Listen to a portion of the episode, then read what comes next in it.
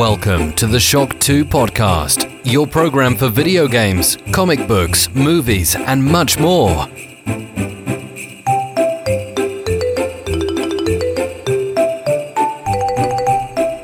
Hallo und willkommen bei der neuen Folge Shock 2 Podcast. Ich hoffe, wenn ihr das jetzt hört, seid ihr schon so richtig in Weihnachtsstimmung, denn je nachdem sind es nur noch wenige Tage, Stunden oder Minuten oder es ist schon passiert, dass der 24 am Kalender aufgeschlagen wurde. Und wir haben uns ja dieses Jahr entschieden, nicht die große Marathonsendung mit an die zwölf Stunden wie im letzten Jahr zu machen, sondern das Ganze auf mehrere Formate aufzuteilen. Es gab ja schon die Sondersendung mit Fatih und mit Thomas, es gab die Gamer-Sendung mit Alex und auch heute wird es wieder so einen Baustein geben und auch darüber hinaus erwartet auch euch nächste Woche und rund um den Silvester einiges dann auch in diese Richtung.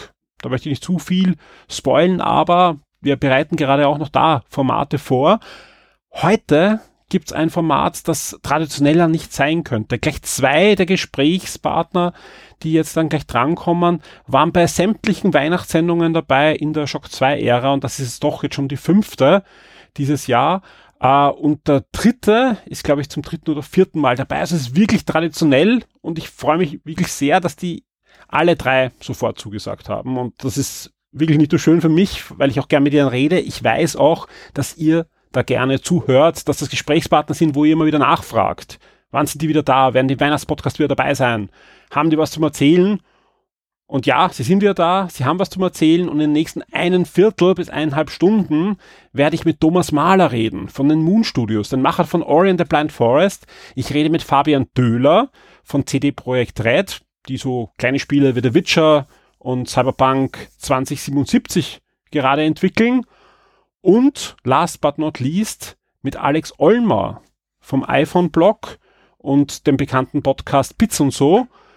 Und ich kann nur von meiner Seite sagen, absolute Traumkonstellation. Und ich hoffe, ihr habt nur annähernd so viel Spaß mit diesem Podcast, wie ich bei den Aufnahmen hatte und wünsche euch jetzt wirklich viel Vergnügen mit diesem Podcast. Wenn alles gut geht, gibt's noch einen Podcast auch am 24.12. Falls nicht, ja, falls irgendwas Unverhofftes passiert, ja, wünsche ich euch allen da draußen ein schönes Weihnachtsfest. Ja, vor Silvester hören wir uns auf alle Fälle mindestens einmal, aber ich denke mal sogar öfter. Und ja, und jetzt viel Spaß mit den drei Gesprächen und ich hoffe, ihr könnt das eine oder andere mitnehmen. Es gibt jede Menge Tipps zum Spielen, zum Lesen und zum Schauen. Viel Spaß!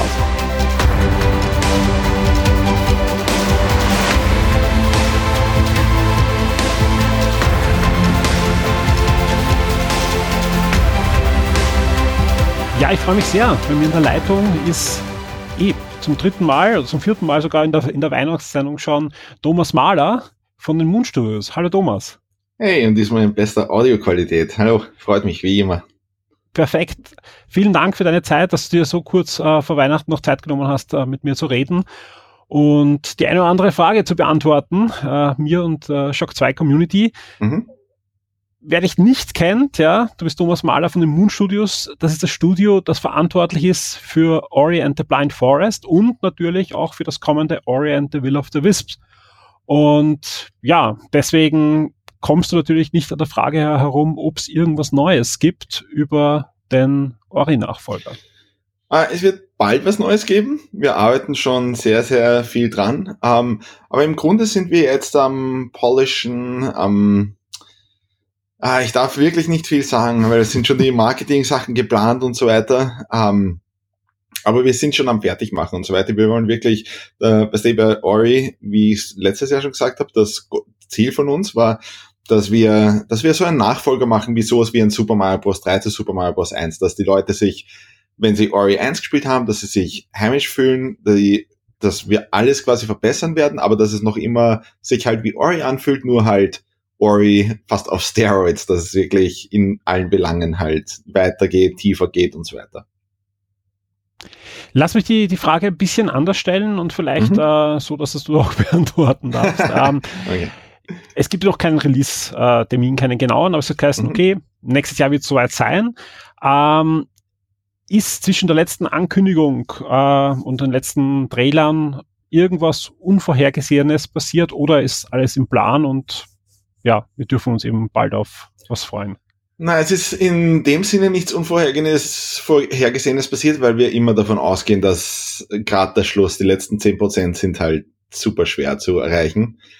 Und die sind aber super wichtig. Ähm, und wir haben gewusst, dass es, dass wir polischen werden müssen, vor allem weil das Spiel, und hier ist ein bisschen Information, die ich dir geben kann, weil das Spiel weitaus größer ist als Oriented Blind Force. Und nicht nur größer von der Größe her, die Welt ist nicht nur größer, sondern es geht halt auch alles viel, viel tiefer. Du hast jetzt nicht mehr eine Waffe, die du upgraden kannst, sondern du hast all diese Optionen für Combat diese, diesmal und so weiter. Und alles davon kann man upgraden und so weiter. Dann hast du dieses Spirit Chart System, was wir bei der äh, E3 und Gamescom vorgestellt haben. Und das ist halt super, alles super, super, super komplex. Ähm, und wir wollen es halt wirklich, wir wollen halt die ganzen Sachen wirklich auf einen Punkt machen, wo, wenn du zum Beispiel Hollow Knight gesehen hast und du upgradest deine Waffen und das, das ändert den Effekt nicht, wenn du deine, wenn du, wenn du schlägst oder sowas, weißt. Solche Sachen ärgern mich immer ein bisschen. Und ja, das muss bei uns halt alles irgendwie, ja, da sein. Und das dauert halt. All solche Dinge dauern halt. Ähm, ja, ich kann nicht wirklich mehr beantworten im Sinne von, wann das Spiel rauskommt, aber wenn es halt wirklich gut ist. Also es wird 2019 sein, aber wir lassen uns halt Zeit, bis es halt wirklich top ist. Sehr schön. Ich glaube, das ist das, was die, die Leute auch von dir in dem Moment auch hören wollen. Ähm, wie wie schaut's da aus? Hat der Thomas Mahler heuer eine Adventzeit bis jetzt erlebt? Wir haben auch beim letzten Mal geredet, du bist äh, junger Vater auch. Oh, ja. Ähm, oder, oder fließt da wirklich fast alles in dein virtuelles Baby? Na, ich würde locker sagen, dieses Jahr war das schwerste meines Lebens. Ich habe am Anfang des Jahres äh, ist mein Sohn geboren. Um, ähm, und ich habe zwei Projekte. Um, ähm, wir haben, wir arbeiten nicht nur an Orientable of the Wisp, sondern nach einem anderen Projekt. Und um, ähm, Ah, shit, das wäre so viel einfacher, wenn ich mehr sagen könnte. Aber wie gesagt, das geht dann vielleicht die nächsten paar Monate, wenn wir uns wieder mal hinsetzen. Aber ähm, ja, an zwei Projekten gleichzeitig zu arbeiten und Milestones abzuliefern und die so untergeschnitten zu haben, so habe ich früher auch noch nie gearbeitet. Und es geht, es funktioniert. Und ich bin auch richtig stolz auf das, was wir dieses Jahr abgeliefert haben, aber es geht schon an die an die Knochen. Also es ist schon wirklich, wirklich brutal. Das Jahr fühlt sich auch an, als wäre es schon drei Jahre lang oder so für mich, weil es so viel passiert ist. Kann ich mir vorstellen. Wir auch sehen, wenn es einmal vorbei ist, dann fühlt man sich auch, als wäre man drei Jahre älter leider. Ja, deswegen freue ich mich auch immer ein bisschen darauf, das zu machen, weil für mich ist so ein, der, der Shock 2 Podcast ist für mich immer ein bisschen so der, der Abschluss des Jahres. Das freut mich sehr. Ähm, ja, ich, ich werde hier auch jetzt gar nicht weiter da löchern. Also wie gesagt, ich glaube auch, äh, die Community hat da Verständnis, dass wir da jetzt mhm. ähm, einfach zu dem vielleicht angenehmeren Teil kommen und, und ich hoffe, dass es da Antworten gibt, weil, wie gesagt, äh, das, das könnte das ja auch ausschließen, mhm. dass du mhm. vielleicht gar nicht so viel gesehen, äh, gespielt und gelesen hast. Ja, mhm. Fangen wir zu dem an, was wahrscheinlich am zeitaufwendigsten ist, nämlich dem Lesen oftmals. Ja, gibt es ein Buch oder ein Comic, das du da empfehlen möchtest, dass das dein Highlight des Jahres war? Hatte ich dieses Jahr überhaupt keine Zeit. Also Verstehe ich, gar ja. nicht, gar nicht, gar nicht. äh, ich bin dabei, durch Artworks die ganze Zeit durchzustöbern mhm. und so weiter, aber dass ich mich wirklich hinsetze und ein Buch genießen kann oder wie früher, gerade du als junger Vater wirst das wahrscheinlich wissen, so Momente, dass man in der Badewanne sitzt und ein Buch liest oder sowas, das spielt's nicht mehr. Na, ist, ist vorbei, definitiv. Ja.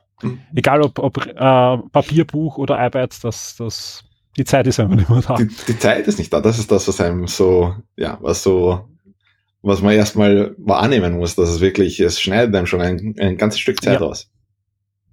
Aber man macht es gerne. Das, das stimmt absolut, ja. Ähm, wie schaut es im, im Filmbereich aus? Ja? Gab es ein, einen Kinofilm in dem Jahr, wo du sagst? Ja, da habe ich was. Ähm, für mich der beste dieses Jahr ist, du weißt eh, ich bin, ich bin immer ein bisschen skeptisch bezüglich Film und vor allem bezüglich Hollywood und so weiter, weil viel von äh, dem Stuff, der released wird, ist jetzt nicht unbedingt, finde ich, ist jetzt oft nicht auf der Qualität, die ich, die ich da gern hätte. Aber dieses Jahr fand ich, hat mich wirklich, ich würde nicht sagen überrascht, aber ich fand es richtig, richtig cool und ich bin wirklich mit einem Grinsen da gesessen. I love Dogs. Mhm. Den fand Wes, ich. Anderson. Wes Anderson, ne? ja. ja. genau den fand ich einfach richtig charming und, und einfach richtig schön gemacht und so weiter und wirklich lustig. Ähm, wirklich Top-Film. Und was ich jetzt noch unbedingt sehen will, ähm, da bin ich jetzt äh, leider auch noch nicht dazu gekommen, ist Roma. Mhm. Da, ja, Hoffentlich geht sich das dieses Jahr noch aus, aber kann ich jetzt auch noch nichts dazu sagen, habe ich noch nicht gesehen, aber da liegen mir schon alle in die Ohren, dass der, dass der absolut top sein soll. Jetzt bist du ein, ein sehr künstlerischer Mensch, ja, ähm, wo ja auch sehr viel einfließt in, in die Ori-Spiele. Jetzt mhm. ähm, bei Island of Dogs, ja, ist ja auch so, dass da ein, diese Stop-Motion-Kunst hineinfließt. Nimmst mhm. du da auch irgendwas mit für, für deine Arbeit an den Spielen? Ah, von den Kompositionen und so weiter schaut man sich natürlich auch immer ein bisschen an, aber ähm, ja, weil es ist doch ziemlich weit weg von dem, was wir machen. Ähm, na, aber einfach künstlerisch. Man, man schaut, es, es gefällt mir immer, wenn ich einfach einen, einen Film sehe oder, ich meine, du kennst das sicher, wenn du einen Film siehst und du willst den gleich nochmal sehen. Weißt solche Momente, wo mhm. du einfach merkst, okay, das hat wirklich Qualität gehabt, das ist wirklich top. Um, ähm, und das habe ich bei Isle of Dogs gehabt. Und ich glaube, da um, ähm, schaut man, ich, ich schaue mir das öfter an und versuche das einfach einsinken zu lassen, um dann das irgendwie, ja, vielleicht auch weiter zu verwenden oder einfach um zu, ja, um, um da ein bisschen was absorbi ab, zu absorbieren. Aber ja, so direkt nicht unbedingt, aber rein von wie ist dieses Qualität, die Qualität vom Produkt, ähm, da schaut man schon ein bisschen drauf. Sprich, du kannst einen Kinofilm auch noch als Kinofilm ansehen und zerlegst ihn nicht automatisch in seine mit Sicherheit. Ich finde das ist mit Sicherheit. Ich finde das ist super wichtig. Ich meine, bei Spielen zum Beispiel ist es schon ein bisschen schwerer für mich, weil ich automatisch immer ein bisschen stehen bleibe und mir Shader anschaue oder irgendwelche Texturen oder sonst was. Aber trotzdem funktioniert's noch. Ähm, und bei Filmen auf alle Fälle. Ähm, bei Filmen habe ich immer ein bisschen im Kopf, wie es, nicht, bezüglich, ich weiß nicht, Trailermaterial oder solchen Sachen, wie wir da was machen könnten.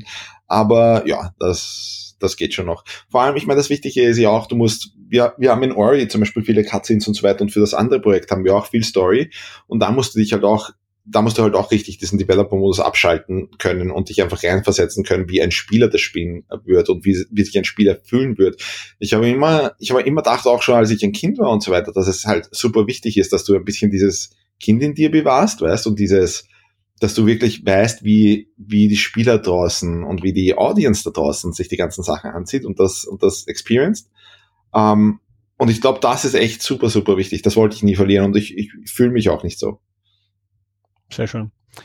Ja, wie schaut es im Fernsehbereich aus oder im Streaming-Bereich? Ja? Gab es da Fernsehserien, wo du gesagt hast, bam, 2018, gutes Jahr?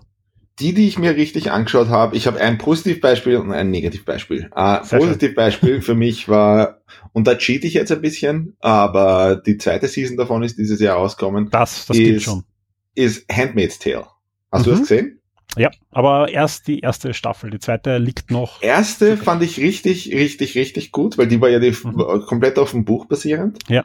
Ähm, und da war wirklich, also die ganze Welt, wie alles, ähm, wie die Stadt kreiert worden ist, die Charaktere und so weiter, wirklich top. Die zweite fand ich dann schwächer. Und das passiert ja öfter, ähm, dass du, dass du etwas hast, was nach der Vorlage gemacht wird. Das ist bei Game of Thrones ja auch so gewesen. Und dann, sobald die Vorlage nicht mehr da ist, kommen die eigenen Rider dran und, und gehen halt nicht mehr oder investieren halt nicht mehr so viel Zeit, wie der eigentliche Autor äh, investiert hat. Hat man da schon ein bisschen gemerkt, aber trotzdem, Felix, vom, mhm. rein von dem, was ich dieses Jahr gesehen habe, ähm, fand ich es richtig gut. Mein Negativbeispiel wäre House of Cards. Hast du die letzte Season gesehen? Noch nicht. das war absolut. Ich, ich schaue es mir auf Netflix an und die haben ja noch die, nicht die Rechte, das läuft jetzt auf Sky irgendwie und, und deswegen habe ich gesagt, da warte ich noch. Außerdem war ich dieses Jahr auch nicht so mhm. gehypt wie die letzten Jahre, weil einfach eh ja, alle gesagt haben, äh, es ist jetzt nicht so positiv. Also ich werde es mir sicher anschauen, wenn es dann einfach um das abzuschließen, ja. Mhm. Aber ich war schon von der letzten Staffel jetzt auch nicht so berauscht, ja. Also ich, ich fand das so gut, wie die Engländer haben ja nur drei Miniserien da abgefeuert mit je drei Fernsehfilmen mhm. und haben die Geschichte erzählt und zu einem guten Schluss gebracht, finde ich, ja. Und die haben ja sicher sehr, sehr eng an die Romane gehalten. Aber die Amerikaner haben es halt sehr ausgewalzt und jetzt dann mit dem, mit dem, mit dem Feuern und, und äh, ist, ja. Es war, hab, äh, also ich würde mir nicht viel erwarten, Situation. Würde ich mir nicht viel erwarten, wenn du es dir mhm. anschaust. Mhm. Ich war echt, ähm, also da wird nichts zu Ende gebracht, die Charaktere ja. sind flach, die Story ist nicht allzu, ich meine, wenn du es noch sehen willst, schaust dir, schaust dir ruhig an, weißt, aber Anschauen es ist halt, sicher, ja. Es ist halt jetzt, ich finde, man hätte auch viel mehr warten können, einfach auch in der heutigen Zeit mit Feminismus und so weiter, weißt, von dem Charakter, von der Claire. Natürlich, ja. Hätte man halt so viel draus machen können, weißt, so viel draus machen können und die bleiben halt dauernd hängen an diesem Frank Underwood-Ding und Mhm. Und es geht halt einfach nur um ihn in Wirklichkeit und nicht um sie. Und wenn die ganze Season sich um die Frau dreht und sie da ist, dann fand ich das, das schade. Ja, das war schon, das war schon richtig. Eine verpasste Chance, ne? Voll, vollkommen verpasste Chance. Also da hätte man wirklich, gerade in der heutigen Zeit mit Donald Trump und den ganzen Shit, hätte man da wirklich was machen können, mhm. weißt, aber ja, vollkommen, wirklich tone deaf, wie man sagt. Echt schade.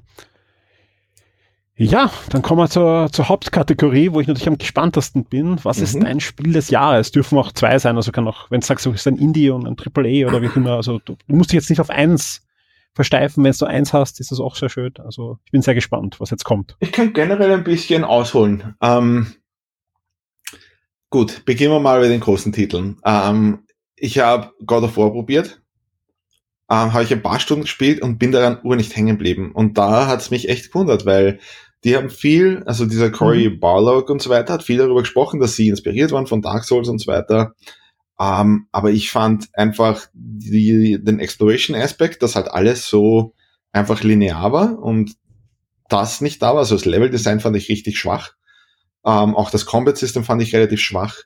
Und dann hat es mich einfach nicht mehr gefesselt. Ich habe nach, weiß nicht, circa vier Stunden oder sowas aufgehört und war dann so, mich hat es dann nicht mehr motiviert, dass ich unbedingt weitermache. Und da werden mich sicher Leute dafür hassen, äh, weil God of War natürlich wahrscheinlich in vielen, bei vielen Leuten der, das Game of the Year ist.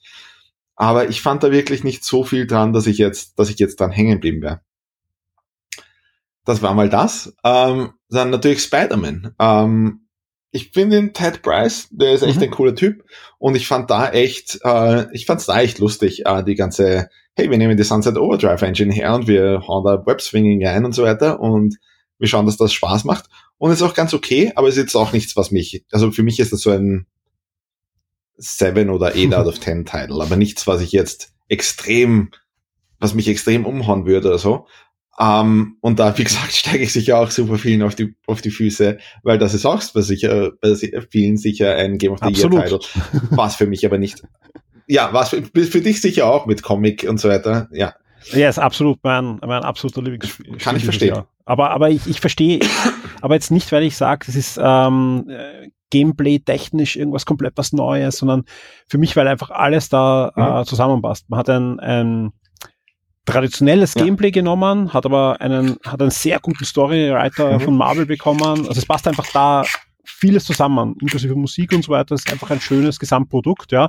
Aber vom, vom Gameplay und vom Spielaspekt ist halt nicht viel Neues, sondern sehr, sehr ein klassisches Spiel eigentlich. Das hätte auf der Xbox 360 oder PS3 auch schon erscheinen können. Oder ist auch sogar schon. Ich finde, das ist genau das, was mich ein bisschen was mich halt, es war nichts da, mhm. dabei, was irgendwie, wo ich, wo meine Kinnlade runtergedroppt ist. Außer ich meine, die Grafik ist natürlich schön, ja. weißt. Aber rein gameplay-technisch und so weiter war da nichts dabei, wo ich jetzt sagen würde, holy shit, das hat mich echt extrem umgehauen. Es ist auf alle Fälle ein super solides Spiel und ich meine, aber das erwarte ich, wenn Insomniac an einem Spiel arbeitet, mhm. weißt, dann ist meine, meine, mein Basisgedanke mal auf, ja, das wird sicher gut werden, weißt. Aber es war halt nichts dabei, wo ich jetzt wirklich sagen würde, okay, das ist mein Game of the Year. Du machst das spannend. Jetzt bin ich gespannt. Okay, uh, ich, ich weiß nicht, ob es so spannend ist. Ich, ich hoffe nicht. Ich hoffe, dass einige Outlets das Spiel picken werden, weil es wirklich uh, extrem gut durchdesignt war. Um, ähm, aber ich glaube, viele haben es schon vergessen, weil es sehr früh im Jahr rauskam. Und zwar Celeste. Mhm. Celeste war für mich, und ich habe da ein bisschen History, weil ich habe beim ersten Ori, ähm, als wir noch ziemlich früh dran waren, habe ich mit Matt Thorson ähm, ein Interview gehabt, ein Jobinterview, ähm, weil er sich quasi, weil wir im Ori gezeigt haben und so weiter und er hat vorher so kleine Flash-Spiele gemacht, das war noch vor Towerfall und so weiter. Mhm. Und ähm, er hat dann sich dann entschieden, nicht an Ori and the Blind Forest zu arbeiten, sondern eben Towerfall zu machen mit seinem Trupp in, in diesem, in dieser, in diesem Haus, in dem er lebt. Und ähm, ja, es war dann natürlich ein Top-Erfolg für ihn und so weiter. Er, er hat weitergemacht und äh, Celeste war für mich einfach so ein, da, das finde ich immer schön. Also ich habe es nicht erwartet, ich war nicht super gehypt oder sowas und als ich es dann gespielt habe, da war wirklich, ähm, da hat einfach alles gepasst. Also von der Steuerung, Level-Design und so weiter. Es war einfach kurzweilig und richtig, richtig gut zusammengepackt und so weiter. Und ich bin mir, ich, ich, ich glaube leider, leider, dass viele Outlets Celeste nicht picken werden, vor allem weil es eben auch früh rauskommt. Ich finde das, das ist gerade bei Game of the Year ähm, Awards immer ein bisschen nervig, dass dann die Spiele, die gerade jetzt rauskommen sind oder oder im Spätsommer und so weiter rauskommen sind, dass die noch eher im Gedanken sind als Dinge, die im Jänner, Februar, März und so weiter rauskommen sind. Ich glaube, das war bei Bloodborne damals auch äh, ein Faktor. Ähm, aber auf alle Fälle, ja, ich, ich weißt du, bei Moon arbeite ich auch viel an Leveldesign und so weiter. Und, äh, und du merkst halt wirklich bei Celeste, dass da jemand dahinter gesessen ist, der einfach wirklich Leveldesign versteht. Und das nervt mich vor allem auch bei AAA-Titles, dass du halt so eine Diskrepanz hast in Sachen, wie schauen die Visuals aus und wie viel Zeit werden wirklich in andere Sachen investiert, wie zum Beispiel Animation oder äh, Leveldesign und solche Dinge. Und Leveldesign ist für mich so wichtig, wenn du die Nintendo-Spiele anschaust, äh, typische Zelda und so weiter, wie viel Zeit da investiert wird in ein Dungeon ähm, oder ein Mario und wie viel Zeit da investiert wird, in die einfach Levels zu bauen und so weiter. Äh, da ist einfach eine Liebe zum Detail da und so weiter und eine Liebe für Gameplay da, die man selten sieht mittlerweile in, in AAA-Spielen. Ähm, und bei Celeste ist halt wirklich, ja, da von vorn bis hinten, also da gab es kein Level, wo ich jetzt gesagt hätte, okay, das hat nicht funktioniert. Da ist wirklich, wirklich, wirklich gut zusammengebautes Spiel gewesen. Hast du es gespielt? Ja, aber ist mir zu schwer gewesen. okay. Ich, ich sag, ich sag das ehrlich. Also es ist jetzt, äh, weil ich einfach, da, da habe ich einfach in dem Jahr äh, viel zu wenig Zeit Sowieso. gehabt, dass ich mich ja. da hinein. Ist halt ein Spiel, wenn du dich da hineingniest, ja, dann ist es absolut schaffbar und spielbar, was ja schön ist. Und deswegen ist es ja auch so gut, ja. Mhm. Äh, also, aber ich, ich, ich habe es angeschaut und gedacht, boah, Wahnsinn, Dauerfall, äh, habe ich auf der Uja gern gespielt, ja, und nachher natürlich mhm. auch die, die Umsetzungen, ja. Also ich, ich der kann sein Handwerk und schön, dass er da weitermachen mhm. kann. Und mit Celeste hat er auch Videogame Award, hat er ja auch gewonnen. Also es ist einfach eh tolle Sache, dass, äh, dass das gut gelaufen ist, ja.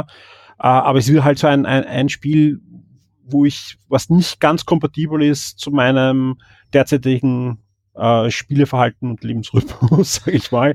Ich glaube, das ist zu wenig Zeit habe. Also wie gesagt, ist, das ist der gleiche Grund, warum ich Red Dead Redemption mir ganz kurz nur angeschaut habe und genauso kurz habe ich mir auch Celeste angeschaut. Also ein, zwei Stunden habe ich reingeschaut und dann habe ich gewusst, mhm. ja, da habe ich hoffentlich irgendwann mal in der Pensionszeit oder so. Ne?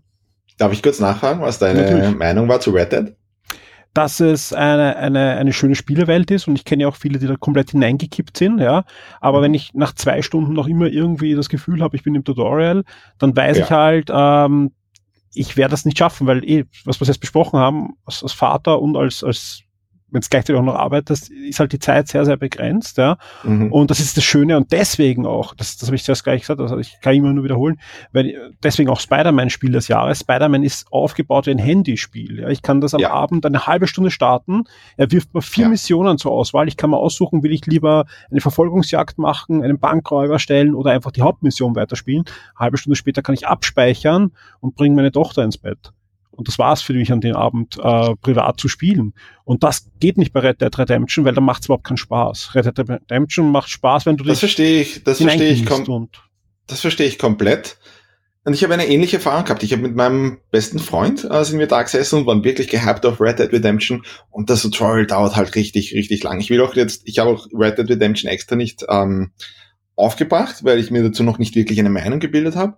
Aber wir sind halt zwei, drei Stunden da gesessen und das war noch immer so, ja, wir laufen durch den Schnee und ich höre mir irgendwie bla bla Story Exposure an. Und das war jetzt auch nicht, ich meine, gerade am Anfang, wenn man viel, viel Story Exposure macht, ich habe mich noch nicht wirklich zu diesen Charakteren, ich fühle mich noch nicht wirklich connected und so weiter. Und da finde ich es halt immer ein bisschen seltsam, dass man dann gleich am Anfang so viel Story reinhaut und so viel, ja, wir erklären einfach alles. Ich fand auch die Steuerung unnötig kompliziert. Das ist so ähnlich, wie es mir damals bei Zelda Breath of the Wild gegangen ist das ist einfach so ein, hey, muss wirklich jeder einzelne Knopf äh, hier benutzt werden in verschiedenen Arten und Weisen und dann auch noch kontextualisiert, basierend, hey, wenn ich bei meinem Pferd bin, machen auf einmal die Buttons was anderes wieder und so weiter. Und ich fand auch die Controls einfach zu laggy und so weiter. Aber auf alle Fälle, ich, ich glaube, da ist sicher ein Top-Spiel dahinter. Ähm, ich war auch ein, also ich fand auch GTA 5 zum Beispiel vom Spielen her richtig gut. Aber ja, wie gesagt, bei solchen Spielen braucht man wirklich Zeit zum Eintauchen und das ist halt richtig schwer und vor allem jetzt auch als Developer und vor allem dadurch, dass wir an zwei Spielen arbeiten und so weiter und dadurch, dass einige Spiele bei uns jetzt schon oder eins davon schon ziemlich weit ist, äh, ich glaube, das kann ich ruhig sagen, ähm, habe ich einfach viel einfach von dem gespielt. Ähm, also die Zeit, die ich dieses Jahr gehabt habe, um zu zocken, ist einfach wirklich in unser in unsere eigenen Spiele auch viel reingelaufen, dass ich einfach, ich habe so viel Zeit mit Will of the Wisps verbracht, einfach so viele Levels zu testen und äh, anzupassen und dann wieder zu testen und so weiter. Und ja, da ist halt dann wirklich nicht mehr so viel Zeit da, vor allem mit Kit und so weiter, dass man, dass man sich in so ein 100 Stunden Adventure reinschmeißt. Was ich komisch finde, weil als Kind fand ich es immer super, weißt du, wenn Spiele wie Final Fantasy 7 oder sowas rauskommen sind, umso länger, umso besser, weißt umso mehr Content da drin ist, cool, weißt? Und jetzt bin ich jetzt ist das ziemlich umgekippt. Also jetzt bin ich echt auf einem Punkt, wo ich so, hey, mach's kurz und knackig, ich will kein Padding sehen und so weiter. Mach 10, 15 gute Stunden sind mir hundertmal lieber als 50 Stunden, die nicht so toll sind. Das Lustige ist, insgesamt habe ich sicher schon mehr als 50 Stunden in Spider-Man versenkt. Ja, mit, mit den ganzen DLCs, die ich jetzt schon gespielt habe. Also das, die, die Zeit, aber das Schöne ist, ich kann es halt da aufteilen. Ja, ich kann da jeden Tag eine halbe Stunde oder Stunde. Man kann es in Happen machen. Und das ist perfekt. Ja. Und das, ich, ich bin mir sicher, eben so wie du gesagt hast, äh, Red Dead ist ein Wahnsinnsspiel und ich höre das ja auch äh, mhm. von, von meinen Redakteuren und, und, von der Community, aber du brauchst halt wirklich einmal ein Wochenende, wo du dich einsperrst und sagst, okay, du lass dich jetzt von dem Spiel einvernehmen und, und äh, ja. tauchst in diese Welt ein. Und sobald ich das habe, und das wird sicher irgendwann mal kommen, dann werde ich wahrscheinlich Podcasts machen, wo ich eine Lobeshymne noch über, über Red Dead dreht. Dauert halt ein bisschen. Mhm. Ja, sehr schön. Ja, ist genauso, aber ich finde, das ist auch ein bisschen so dieses Nintendo Switch-Phänomen, nicht? Mhm. Uh, das ist so, hey, es, es hat wirklich etwas Gutes, wenn man, wenn man Spiele auch in Happen genießen kann. Wenn es nicht so ist, dass ich mich zwei Stunden hinsetzen muss, bevor ich Progress sehe oder wirklich mich fühle, als hätte ich jetzt was erreicht, sondern dass ich wirklich einfach mich hinsetzen kann, einfach schnell was machen kann, zack, zack, zack, und ich spiele und ich habe meinen Spaß und dann lege ich es wieder auf die Seite. Ich finde, das ist eines auch einer der Gründe, wieso die Switch äh, noch immer so gut funktioniert, weil einfach ähm, es einfach Spaß macht. Oh, eine, einen Titel wollte ich noch aufbringen. Uh, und zwar habe ich die Entwickler ein bisschen verfolgt, um, die ganze Zeit über. Und ich kenne auch den Thomas Kern von FDG Entertainment. Um, und zwar Monster ah. Boy. Uh, das ist jetzt gerade rauskommen. Ich habe es noch nicht allzu lange gespielt. Und ich weiß, die Titel, ja, also ich weiß die Titel, und das wird vielleicht, wird vielleicht gerade die Shock 2 Fans nicht allzu äh, viel interessieren, vielleicht. Aber die Titel, die ich jetzt aufgebracht habe, ich, ich, mir ist bewusst, dass Celeste und Monster Boy halt 2D-Spiele mit Herumhüpfen und so weiter sind. Aber ähm, ja, diejenigen haben mich damals angeschrieben, eben auch nach Ori und so weiter, weil die auch Fans waren. Und ich war halt auch immer ein riesen Wonder, Wonderboy-Fan. Also ich fand ich finde, für mich ist uh, Wonderboy Monster World eines der besten Spiele am Mega Drive. Und das da zu sehen, dass, hey, jemand setzt sich hin und macht wieder ein neues Wonderboy, fand ich super. Und die haben mich dann auch angeschrieben, ich habe ihnen ein bisschen Feedback gegeben, immer wieder mal, äh, als sie mir ein Bild gesendet haben und so weiter. Ich bin da auch in den Credits drin übrigens, also Full Disclosure.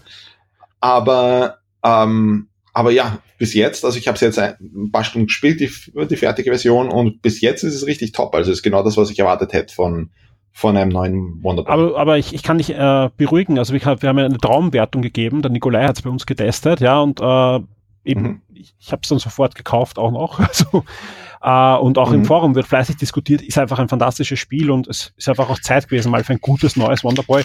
Nach dem Remake vom letzten Jahr, was ja ordentlich war, aber halt ein Master System Spiel, kam jetzt einfach ein Spiel ja. mit, auch wo Mechaniken drinnen sind, die ich mir 2018 noch erwarte. Und das war ein, ein, ein schön. Ich habe auch erst eine Stunde gespielt, aber das wird mein Weihnachts-Highlight-Spiel. Ja, das, also vom Polish her ja. und so weiter richtig top gemacht. Das ist einfach, das flutscht komplett und dir wird's gefallen. Ja. Einfach auch, das ist auch so ein Spiel, was du einfach in Happen genau. richtig gut genießen kannst, weißt? Äh, ist einfach richtig schön gemacht, einfach richtig rund, weißt? Ähm, und wie gesagt, ich kann jetzt noch nicht bezüglich dem Ende was sagen und so weiter, weil so weit habe ich noch nicht gespielt.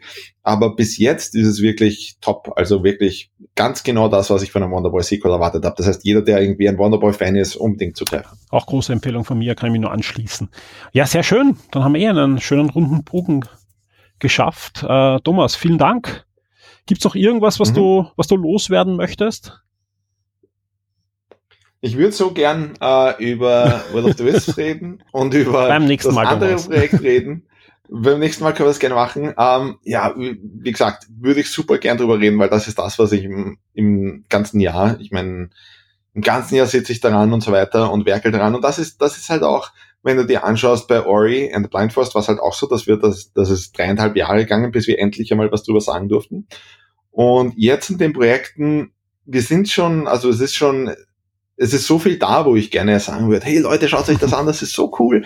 Und du darfst halt nicht. Und das andere Projekt ist halt noch nicht mal angekündigt. Ähm, und das ist halt auch schon auf einem Level, wo ich sagen würde, das wäre so cool jetzt einfach darüber was zu posten oder mit den Leuten drüber zu reden oder einfach auch mit den Fans zu reden. Du weißt ja, ich, ich poste auch öfter gern mal uh, online irgendwelche Prototypen und so weiter und Dinge, die ich da mache, um einfach so eine Interaktion mit den Fans zu haben. Und ähm, und das geht halt jetzt auch nicht mehr. Wir sind halt ex auch extrem gewachsen als Studio. Wir sind mittlerweile 60 Leute im Team. Schön. Ähm, und ja, es fühlt sich halt mittlerweile echt an, als wäre halt alles, was der ist, super professionell. Und ähm, ja, äh, wie gesagt, ich, ich hoffe, ich hoffe sehr stark, dass wir das nächste Mal wieder zusammensetzen, dass ich dann, dass ich dann richtig aus dem Nähkästchen plaudern kann. 2019 steht ja schon vor der Tür, sprich, so lange dauert es ja nicht mehr, hoffentlich. Ja. Thomas, ich wünsche dir und deiner Familie ein schönes Weihnachtsfest, schöne Feiertage und natürlich einen guten Rutsch und auch eigentlich dein ganzen Team natürlich. Alles Gute für die nächsten Wochen und Monate, für die letzten 10% bei Ori 2, bei Will of the Wisps mhm. und auch für das neue Projekt Toi Toi Toi. Und ich hoffe, wir hören uns dann einfach bald, sobald du was erzählen darfst. Danke sehr, wünsche ich dir und deinen ganzen Shock 2 Zuhörern auch auf alle Fälle. Ähm, Weihnachten unbedingt genießen. Ja. Thomas, vielen Dank und bis nächstes Mal. Tschüss. Danke sehr, Michael. Bye, bye.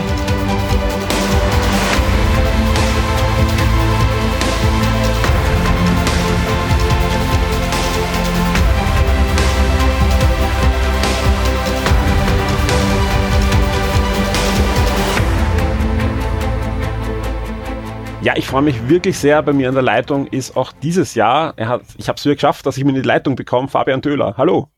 Hey, hallo. Ähm, und äh, ist doch kein Problem. Also ich freue mich ja mindestens genauso. Ich glaube, ich freue mich sogar einmal mehr ähm, als du. Das ist schön. das ja. höre ich wirklich sehr, sehr gern.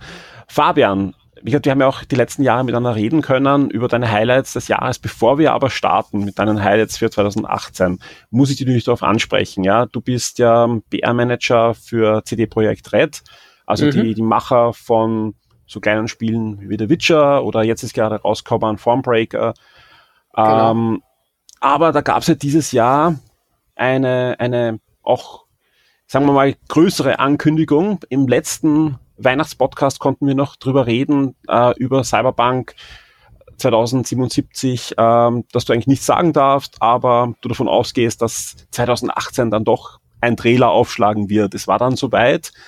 Und da muss ich dich natürlich fragen, wie war das für dich in diesem Jahr, wenn man eigentlich die ganze Zeit was geheim halten muss und dann von null auf 10.000 plötzlich im Rampenlicht steht und alle Medien eigentlich nur noch über ein Spiel reden und das man selber unter den Fittichen hat. Also das Gute war, es war natürlich super, weil alles so schön gelaufen ist und weil alle so positiv waren und weil sich es dann irgendwie so verselbstständigt hat. Ich bin gerade erstaunt, dass ich äh, 2017 schon so einen Ausblick gegeben habe. Man darf ja immer nicht viel äh, verraten wir haben so eine Ahnung bekommen, wie wir ähm, fünf Jahre, glaube ich, nach unserem letzten Tweet haben wir auf dem Cyberpunk Twitter-Account dann dieses Beep mhm. äh, getwittert und die Leute sind einfach durchgedreht. Und es ist nicht nur so, dass die Leute durchgedreht sind, sondern ähm, sowas wirkt sich dann sogar auf dem Aktienkurs auf ja. und, und, aus und alle werden wahnsinnig. Und ähm, da hat man dann zum ersten Mal so dieses Gefühl gehabt im Studio, ähm, ich glaube, die Leute haben Bock drauf was natürlich gleichzeitig auch ähm, den Druck, also gerade die Entwickler und die Designer und die Leute, die den Trailer machen, die den schneiden, die Videoleute, ähm, das, das war alles so, ja, es ist schwer zu beschreiben, aber das ist so ein brutaler Druck, weil du weißt, ohne dass jemand was sagt, dass auch noch natürlich nach Witcher 3, die Erwartungshaltung ähm, so gigantisch ist und wir hatten eben eine sehr genaue Vorstellung, wie wir das machen wollen, ähm, dass wir das dann auf der E3 eben zum ersten Mal so richtig, ja, Re-Announcement kann man fast dazu zu sagen, also wieder ankündigen. Ja, und dann hat's alles geklappt und es war noch besser und ich glaube, wir hatten am Sonntag, hatten wir am Sonntag die PK oder Montag vor der E3, ich weiß es gar nicht mehr. Und ähm, das war der letzte Titel in der Microsoft ähm, mhm. Xbox-Pressekonferenz und ab da waren das so vier, fünf Tage direkt auf der Messe, die, ähm, das, kannst, das kannst du nicht beschreiben. Ähm, und irgendwann am zweiten Tag merkst du dann, das funktioniert. Und alle reden nur noch darüber, weil du bist ja so in deiner Bubble. Es könnte ja sein, dass es noch fünf andere große Themen gibt ähm, und du das gar nicht so recht mitbekommst. Und vor der Messe hat man natürlich auch viel von Fallout gesprochen und von Anthem und ähm, wer weiß, was es für Überraschungen noch gibt. Es war ja vieles noch nicht angekündigt. Es gab ja noch die Sony PK nach der Microsoft PK. Aber irgendwie war dann auch die Sony PK vorbei und cooles Zeug natürlich, wie immer. Aber Cyberpunk ist geblieben und ähm, irre. Es ist echt irre. Ich habe sowas selber noch nicht erlebt. Ich mache den Job ja schon ähm, sehr lange und ich glaube, so, wenn du dir was wünschen könntest für so eine Messe, ich glaube, so würde das aussehen. Ähm, dass natürlich alle dein Produkt lieben und feiern. Und da hatte ich noch das Glück, dass ich während der PK äh, neben dem Mike Pondsmith gesessen war, also dem Erfinder und Schöpfer von dem ganzen Cyberpunk-Universum. Und auch so als Fan von der Materie mhm. ähm, war das persönlich auch schon ein schöner Moment. Er hat mir noch ein paar von seinen Gummibärchen gegeben, wenn wir die PK geschaut haben. Wir wussten ja schon, dass am Ende was ja. passiert. Ähm, ja, und es gab kein Leak. Das war auch gut. Es ist nichts vorher äh, geleakt, im Gegenteil. Ähm, mir haben Freunde geschrieben während der PK von Microsoft und für die, wo es äh, nicht gesehen haben, es war ja so, dass Microsoft dann eben Xbox auch erzählt hat, ja, und wir haben eben tolle Partner auf der ganzen Welt und wir waren dieses Jahr unterwegs in Japan und in überall und haben es eben auch Polen gesagt. Und dann sind schon alle so abgegangen, ah, Polen und Cyberpunk und Cyberpunk-Hype im, im Chat. Mhm. Und dann kam aber ähm, Dying Light. ähm, und dann kamen schon diese kleinen äh, Geschichten. Ja. Und Dying Light kommt ja eben auch aus Polen. Und dann war die PK ja eigentlich vorbei. Und dann haben ja auch immer Leute dann schon hier so über WhatsApp geschrieben, alle denken, ähm, es ist bei Sony und es ist bei PlayStation. Und dann kam am Ende dieser Hack. Und ich schaue mir heute ja. noch ähm, alle zwei Wochen so Audience Reactions und mitgefilmt und das alles an und ähm, Wahnsinn, war echt krass. Kann ich mir ähm, vorstellen, ja. Toll. Du hast eh schon angesprochen, der Aktienkurs bewegt sich auch. Sprich, äh, da ist dann schon ein enormer Druck auf eine Firma, dass sowas richtig klappt, glaube ich. Ja. Sieht man ja. ja auch bei anderen Firmen, wenn es nicht klappt, dass da wirklich da mhm. vieles dran hängt. Und es ist ja nicht so, dass äh, ist, klar, eure Firma hat schon eine gewisse Größe, aber trotzdem ein unabhängiger Entwickler ist dann natürlich deutlich mehr unter Druck natürlich auch noch.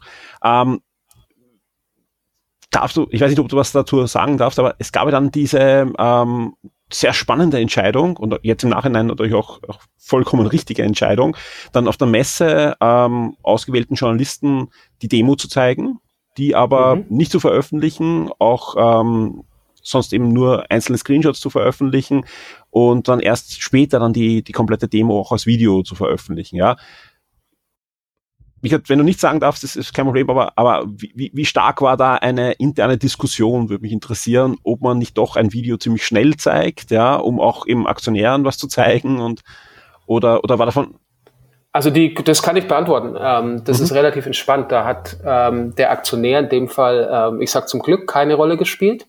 Ähm, da war es einfach mehr so die ursprüngliche Entscheidung, ähm, das nur hinter verschlossenen Türen zu zeigen, ist eigentlich eine ganz einfache. Das Spiel ist noch nicht fertig. Also du hast ja immer, wenn du was weit vor Release zeigst, hast du immer das sogenannte Vertical Slice, das eben äh, einen Ausschnitt aus dem Spiel zeigen soll, wie wir dann auch hoffen, dass es aussieht, ja. wenn es fertig ist. Und deswegen wird diese Demo natürlich auch ähm, dieser kleine Teil von dem Spiel mit extrem viel Aufwand entwickelt. Und natürlich ist es das Ziel, dass am Ende alles so aussieht.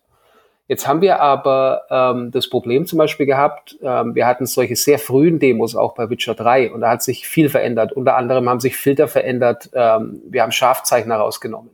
Und da haben dann Leute ähm, in dem ganzen Witcher-Hype ja diesen Downgrade-Skandal draus gemacht, der dann zwar nach Launch keinen mehr interessiert hat, weil alles gut war und es kam raus, wenn du auf dem PC einfach in der INI die Schärfe wieder hochstellst, sieht's wieder genauso aus. Aber erstmal haben sich alle aufgeregt. Und wenn du einfach was hast, was noch nicht fertig ist, ähm, dann hast du Bauchschmerzen bei dem Gedanken, dass es sich jemand in 240p in äh, 3G-Datenverbindung auf einem gesplitterten ähm, Galaxy S5 anschaut. Ähm, und da haben dann 300 Leute zwei Jahre dafür gearbeitet.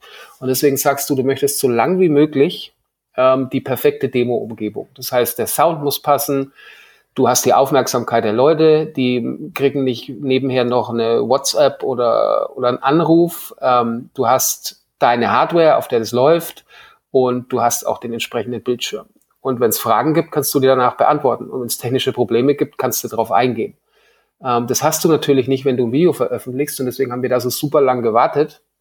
Und haben einfach gesagt, ähm, wir fühlen uns noch nicht wohl. Also ich vergleiche es immer, wenn du ein Prototyp von einem ganz neuen Auto hast, und ich rede jetzt nicht von dem Facelift, sondern ein komplett neues Modell. Es kommt von Audi der A10, gibt's noch nicht, komplett neu. Und es gibt erste Vorserienmodelle und Prototypen. Ähm, da fährt keiner selber. Also da, da können drei, vier ausgewählte Leute, das ist dann sowas wie eine Autobild und eine amerikanische Zeitung, einfach die größten, die können da das vielleicht mal sehen, vielleicht können sie auch mal auf dem Beifahrersitz mit sein, aber die fahren es nicht selber weil noch vieles nicht funktioniert und denen kannst du es auch erklären und die verstehen es auch. Und ähm, das ist da halt der Hintergrund bei solchen Entscheidungen. Ähm, da hat jetzt kein Börsenkurs reingespielt. Wir haben dann aber gemerkt, nachdem wir es auf der mhm. Gamescom ja auch nur hinter verschlossenen Türen gezeigt haben, ähm, dass schon mehrere Stimmen gab, ähm, die gemeint haben, äh, sie finden es nicht schön und dann die ganze First-Person-Diskussion und ähm, dann kam so eine Dynamik rein, da musst du ein bisschen aufpassen, dass du deinen Fans nicht vor den Kopf stößt. Der Hype wurde dann irgendwann so groß und wir haben schon immer damit gerechnet, dass es jemand abfilmt oder dass irgendwas Blödes passiert. Und ähm, mit, schon mit schweren Herzen äh, hat man dann gesagt, okay, wir zeigen das jetzt und wir sagen aber hundertmal dazu, dass sich definitiv noch vieles ändern wird. Ähm, Sachen, die nicht funktionieren. Einfach, ähm, du merkst, das mit dem Gebäude funktioniert nicht. Hier können Autos nicht durch die enge Seitenstraße fahren. Irgendwas mit irgendwelchen Klamotten und Outfits, die funktionieren bei Nacht oder bei Tag optisch nicht und du schmeißt die raus oder du baust die um oder was auch immer. Äh, es werden natürlich momentan Sachen entfernt aus dem Spiel und es kommen neue dazu. Das ist bei jedem Filmschnitt so, das ist bei so vielen Sachen in solchen frühen Phasen so. Und ähm, wir hoffen aber, dass wir diesmal oft genug gesagt haben, pass mal auf, ähm, das ist eben der erste Blick drauf. Und wir hoffen natürlich, dass das finale Produkt dann auch besser wird, logischerweise, das sollte ein Ziel sein, aber es werden sich Dinge ändern und hoffen wir, dass die Leute sich diesmal dran erinnern, weil bei Witcher 3 haben wir das nicht ja. so deutlich kommuniziert. Sicher auch ein Fehler von uns. Jetzt, nach der Veröffentlichung von dem Video, war ja nicht so, dass da irgendwie eine Enttäuschung war, oder? Das schaut nicht so aus wie im Trailer, sondern ganz im Gegenteil, der Hype ist ja nochmal verstärkt worden, glaube ich. Und ja, ja, und wir hatten ein bisschen spannend, Angst, ja. weil irgendwann, irgendwann ist der Hype so groß, dass du eigentlich die mhm. Leute nur noch enttäuschen kannst, aber es waren ähm, super tolle Kommentare und ist natürlich auch für die Leute, die direkt als Entwickler und Designer dran arbeiten, äh, eine sagenhafte Motivation gewesen, die Reaktionen. Und dann hoffen wir mal, dass äh, nächstes Jahr mehr zu sehen gibt. Freuen wir uns drauf, Fabian. Und vielen Dank für den, den wirklich schönen Einblick da jetzt auch in, in, die, in die Gedankenprozesse, ja, die hinter so einer Veröffentlichung gern das war auch so, das, das, das war auch wirklich, weil wir reden ja dann auch so über die Spiele 2018 und es war natürlich was, was bei mir eigentlich bis September von früh bis spät hoch und runter mhm. und dann kam jeden Tag quasi eine neue Version von dem Trailer. Die haben wir dann runtergeladen und abends immer in unserem Büro, hey Leute, äh, hier die neue Aufnahme von der Demo ist da und ähm, der Trailer, da hat sich die Musik zwischendrin geändert, dies, das und am Ende ich fand, also sorry, wenn ich das so sage, ich fand ihn super geil mit dem Track von DJ Hyper und ähm, er ist so gut, wirklich so gut. Aber der war nicht immer so. Das ist erstaunlich, wenn du selber, sage ich mal, nicht so viel Ahnung hast, wie sowas funktioniert, wie am Schluss dann alle Rädchen doch wieder ineinander greifen und irgendwie liefern die Kollegen aus Warschau wieder ab. Sehr, sehr schön. Ja. Aber genug, ähm, genug Cyberpunk und äh, Eigenlob, auch wenn ich ja selber nicht entwickle, sondern nur das Glück habe, dass ich irgendwann vor fünf Jahren äh, mal jemand getroffen habe von der Firma und die mich mochten und ich sie auch mag. Das freut uns wirklich sehr, Fabian.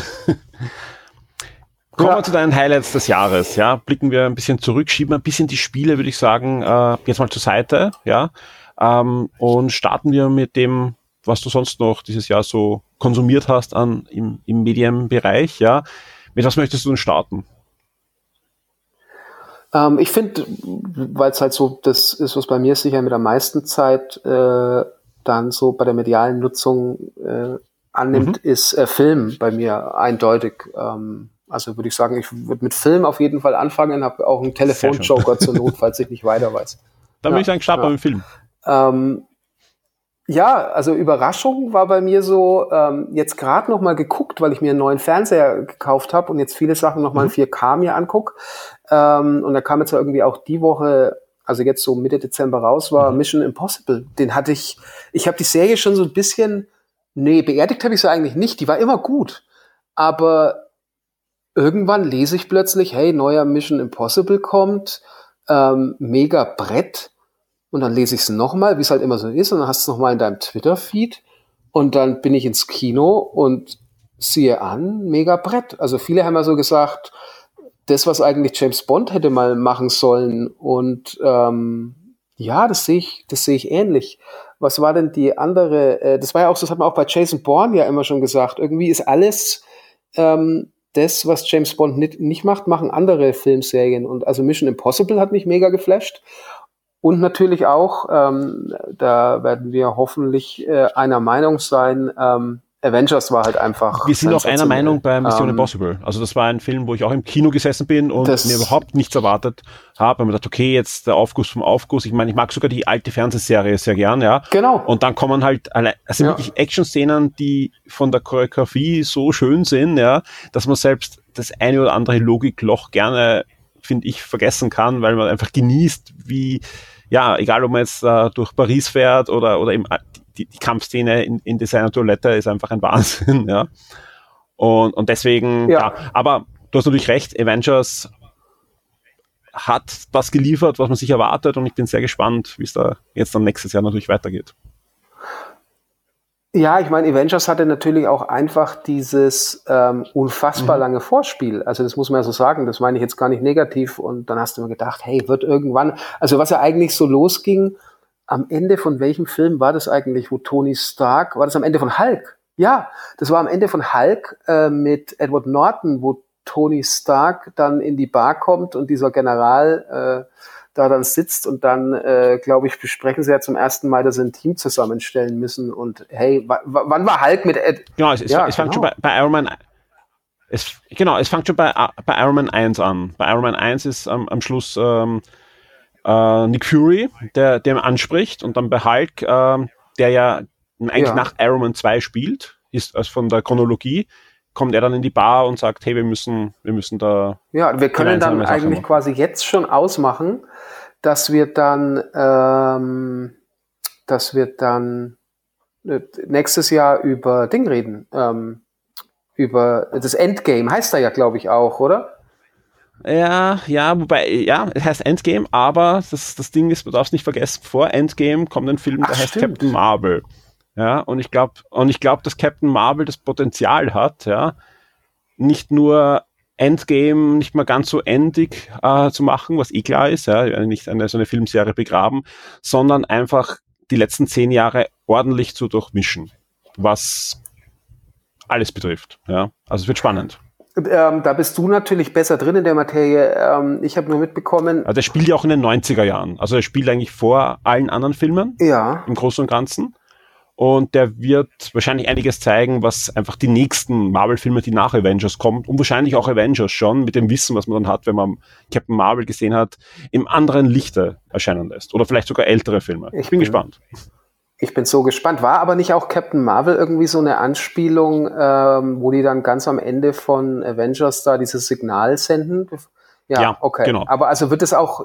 Also Captain Marvel wird dabei sein im oh, nächsten wow, Avengers auch. Das wird ein Jahr.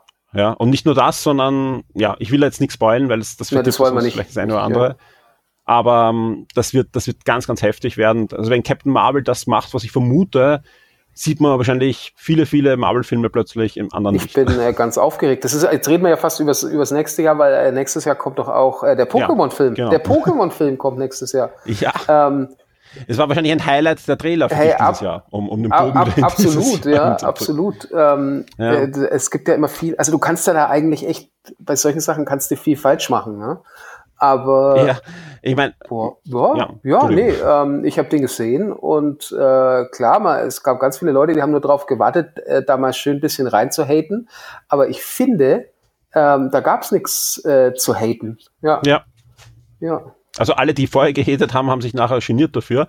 Äh, warum ich dich ja zuerst ein bisschen unterbrechen wollte, ähm, du bist ja nicht nur für CD Projekt Red, sondern du arbeitest natürlich auch noch ähm, für Sega. Und wenn ich an den Pokémon-Film denke, muss ich natürlich auch etwas an den Sonic-Film denken, der auch im nächsten Jahr kommt, wo wir noch keinen Trailer gesehen haben, aber wo jetzt das eine oder andere Plakat entweder liegt oder sogar offiziell veröffentlicht wird. Und ich hoffe, ich hoffe ja noch immer inständig, dass wir ähnliche Gefühle haben, wenn der Sonic-Trailer dann über den Bildschirm laufen wird, der, der ja auch Realfilm mit äh, CGI kombiniert.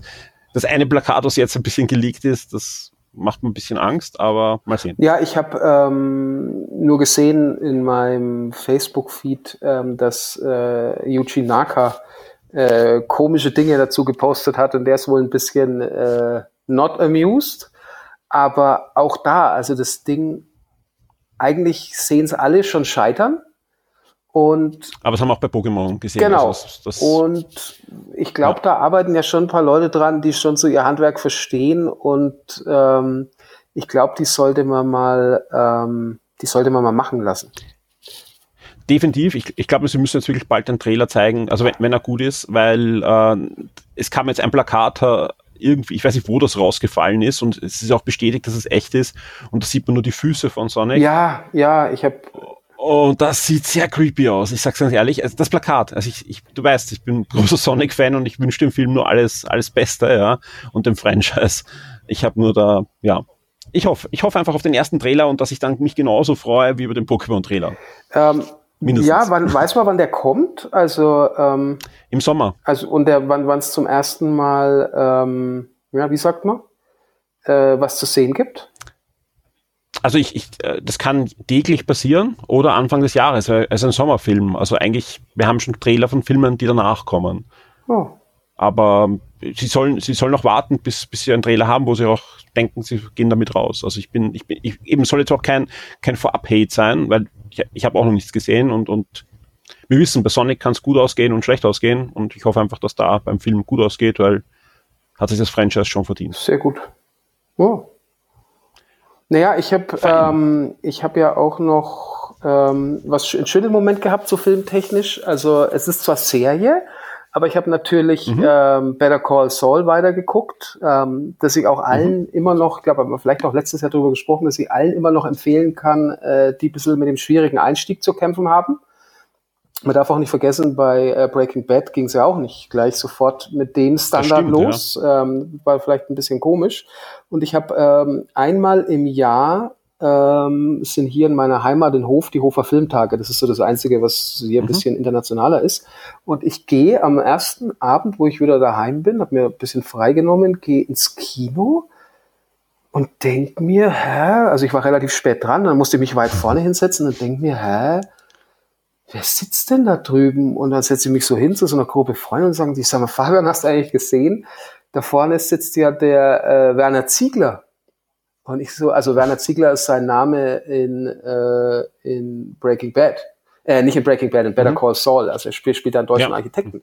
Und dann habe ich zufällig, weil ich habe mich vorher nicht um Filmauswahl gekümmert, habe ich dann Rainer Bock, heißt der Schauspieler, habe den dann äh, getroffen, habe mir seinen ähm, Film angeguckt, der hieß ähm, Atlas und ich glaube, der hatte irgendwie auch Premiere in Hof. Und äh, toller Film. Ich weiß gar nicht, ob der schon in die Kinos gekommen ist und dann äh, danach noch ein bisschen. Das sind immer so schöne so Fanboy-Momente, die man hat. Äh, mit ihm ein bisschen unterhalten. Ich werde jetzt nichts spoilern, aber über seine. Rolle in Better Call Saul gespr gesprochen. Und das waren so die die äh, filmischen Sachen. Es gibt natürlich noch tausend andere Filme, über die man reden kann, die jetzt äh, dieses Jahr liefen und was man gesehen hat und was man empfehlen kann. Aber ja, Irgendeine eine neue Serie, die du gesehen hast, wo du sagst, das ist ein überraschender Moment oder so gewesen? Ähm, nee, habe ich, äh, ist jetzt nichts, was mich, äh, oh Gott, wie hieß denn diese Serie mit dem äh, End of the Fucking World, habe ich gesehen. Ähm, auf Netflix, diese, ich glaube, es war in England, ne, diese beiden kaputten jugendlichen Engländer. Ähm, Genau, habe ich, habe ich erst vor kurzem mit Alexander Ammer noch drüber gesprochen, dem die Serie auch sehr gut Ja. gefallen hat. Und bei der, bei der ich, ich bin bei euch beiden, also das, die Serie ist fantastisch, ja, macht das wirklich gut, ja.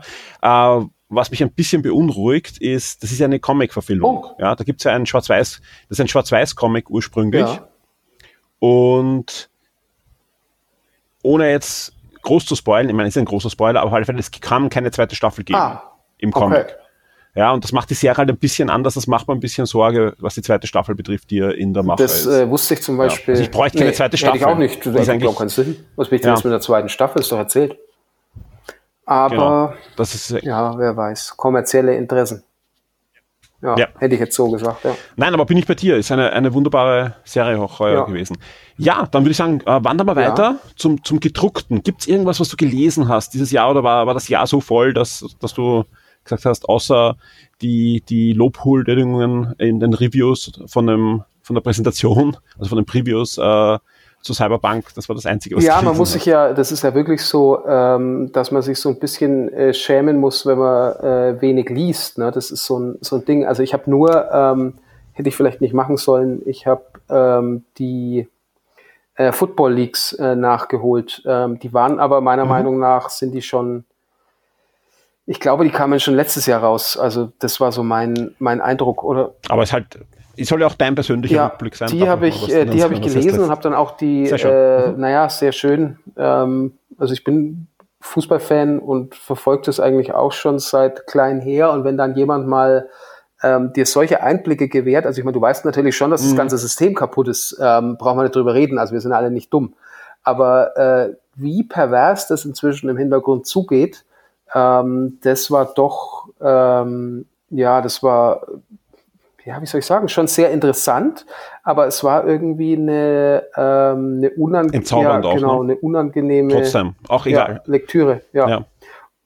Ist, ist ja oft bei Leaks so, ja. Also wir brauchen nur zu Snowden oder so schauen. Da haben wir auch vorher gesagt, okay, es klar wird da abgehört und, und das eine oder andere von den Geheimdiensten gemacht, aber wenn dann jemand kommt und dir das halt so faktenmäßig aufbereitet, ja, und es eigentlich viel schlimmer ist als jede Verschwörungstheorie, dann, dann schockiert dich das trotzdem. Also da braucht man gar nicht äh, blauäugig sein, ne? Ja, also ich habe noch, ja, ja, man hofft es dann wieder auszublenden. Also ich habe, ähm, das war ein was auf jeden Fall ähm, und dann, das ist aber natürlich auch immer so eine persönliche Geschichte. Ähm, es kam, ich glaube, das war im ersten oder zweiten Quartal, mhm. Ähm, das Buch heißt ähm, Ein anderes Brooklyn. Und da geht es so ein bisschen ähm, um äh, Leute, die in, also die in Brooklyn eben so aufwachsen und Freundschaften knüpfen und äh, so ihre Erinnerungen da teilen. Und ich bin großer Fan von Brooklyn. Ich mag einfach, ähm, also es war seit, ich glaube, ich war 1900 94 ja. zum ersten Mal da und es hat sich ja so brutal verändert, also zum Positiven wie zum Negativen. Gentrifizierung braucht man nicht drüber reden, aber Brooklyn ist inzwischen äh, ein, mhm. also es, ich finde Brooklyn spannender als Manhattan irgendwie. Ähm, so von der ganzen Kultur und von allem und deswegen, also ein anderes Brooklyn, das Buch, ähm, ich glaube es, ja doch, ich glaube, das war dieses Jahr. Ähm, das fand ich toll, wenn man sich für dieses Thema interessiert. Und dann liegen einfach noch so ein paar Sachen rum. Ähm, ich habe mir tatsächlich jetzt, ähm, wo es so ein bisschen, auch wenn noch nicht ganz ruhig äh, wird, habe ich mir in meiner Wohnung äh, bisschen in meiner Schullagerstelle mal ein bisschen aufgeräumt und habe mir, weil ich nämlich selber gemerkt habe, auch jetzt nicht direkt im Hinblick auf den Podcast, aber aufs Jahresende, dass ich viel zu wenig gelesen habe dieses Jahr.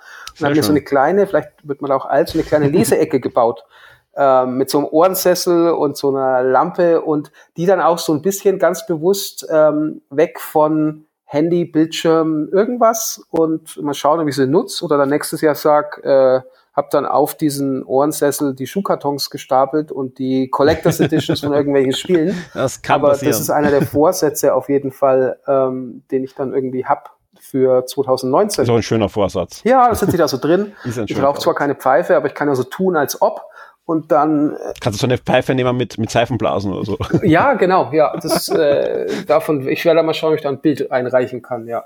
Ja, das war alles so bei mir äh, literarisch in diesem Jahr, genau, ja. ja. Das ist sehr schön. Ja, aber das ist doch eh einiges und ist sicher mehr als, als der ein oder andere gelesen hat, der wirklich auch, genauso wie du, halt äh, viel zu tun hat. Echt, ich kenne das ja, ja da, da, da saust die eine Woche nach der nächsten Woche und man, man kauft sich ein Buch, das legt man irgendwo hin und dann wischt man hin und wieder die Staubschicht vom, vom Deckel, aber ja, man bekommt sich zum Lesen. Hey, ja, der, ja. der Pile of Shame. Ähm, aber die kriege ich, also ich meine, das ist ja dann auch was, wenn man unterwegs ist, ähm, kriegt man das ja ganz gut. Ja. Ganz gut hin. Also ich glaube, ich habe tatsächlich nicht so viele ungelesene Bücher. Ich habe definitiv mehr unge ungespielte Spiele und ähm, hey, ich habe noch original verpackte Laserdiscs. Also fangen wir nicht damit an. Ne? Ich habe mir jetzt, ich weiß gar nicht, was es war. Ich habe mir jetzt einfach ein paar mhm. heißen die UHD Blu-rays, ja. ich weiß gar nicht, wie sie heißen, ähm, gekauft und habe dabei auch gedacht, Alter, den Film hast du dir gerade zum fünften Mal gekauft. Ähm, den hattest du auf Laserdisc, dann hattest du die Laserdisc CAV Collectors Edition, dann hattest du die DVD, dann die DVD Extended Box Blu-ray und jetzt hast du dir, jetzt bist du einmal komplett durch und hast wahrscheinlich 700 ja. Mark, Euro ausgegeben. Aber hey, ähm, wenn es ein guter Film ist. Ne? Ich glaube, Inter Interstellar habe ich mir auch zum dritten Mal gekauft oder so, aber äh, Batman, äh, Dark Knight habe ich mir nochmal in 4K geholt. Ähm, irre geil, muss man echt sagen. Hätte ich nicht gedacht, dass das nochmal so ein Riesensprung ist von der Blu-ray. Ähm, aber es sind ja gute Filme, man unterstützt ja die richtigen ähm, ja, Leute ja, ich, ich, glaube auch, dass ja. da, wenn man das richtige Equipment hat, dass es sich dann schon noch auszahlt, da zu investieren.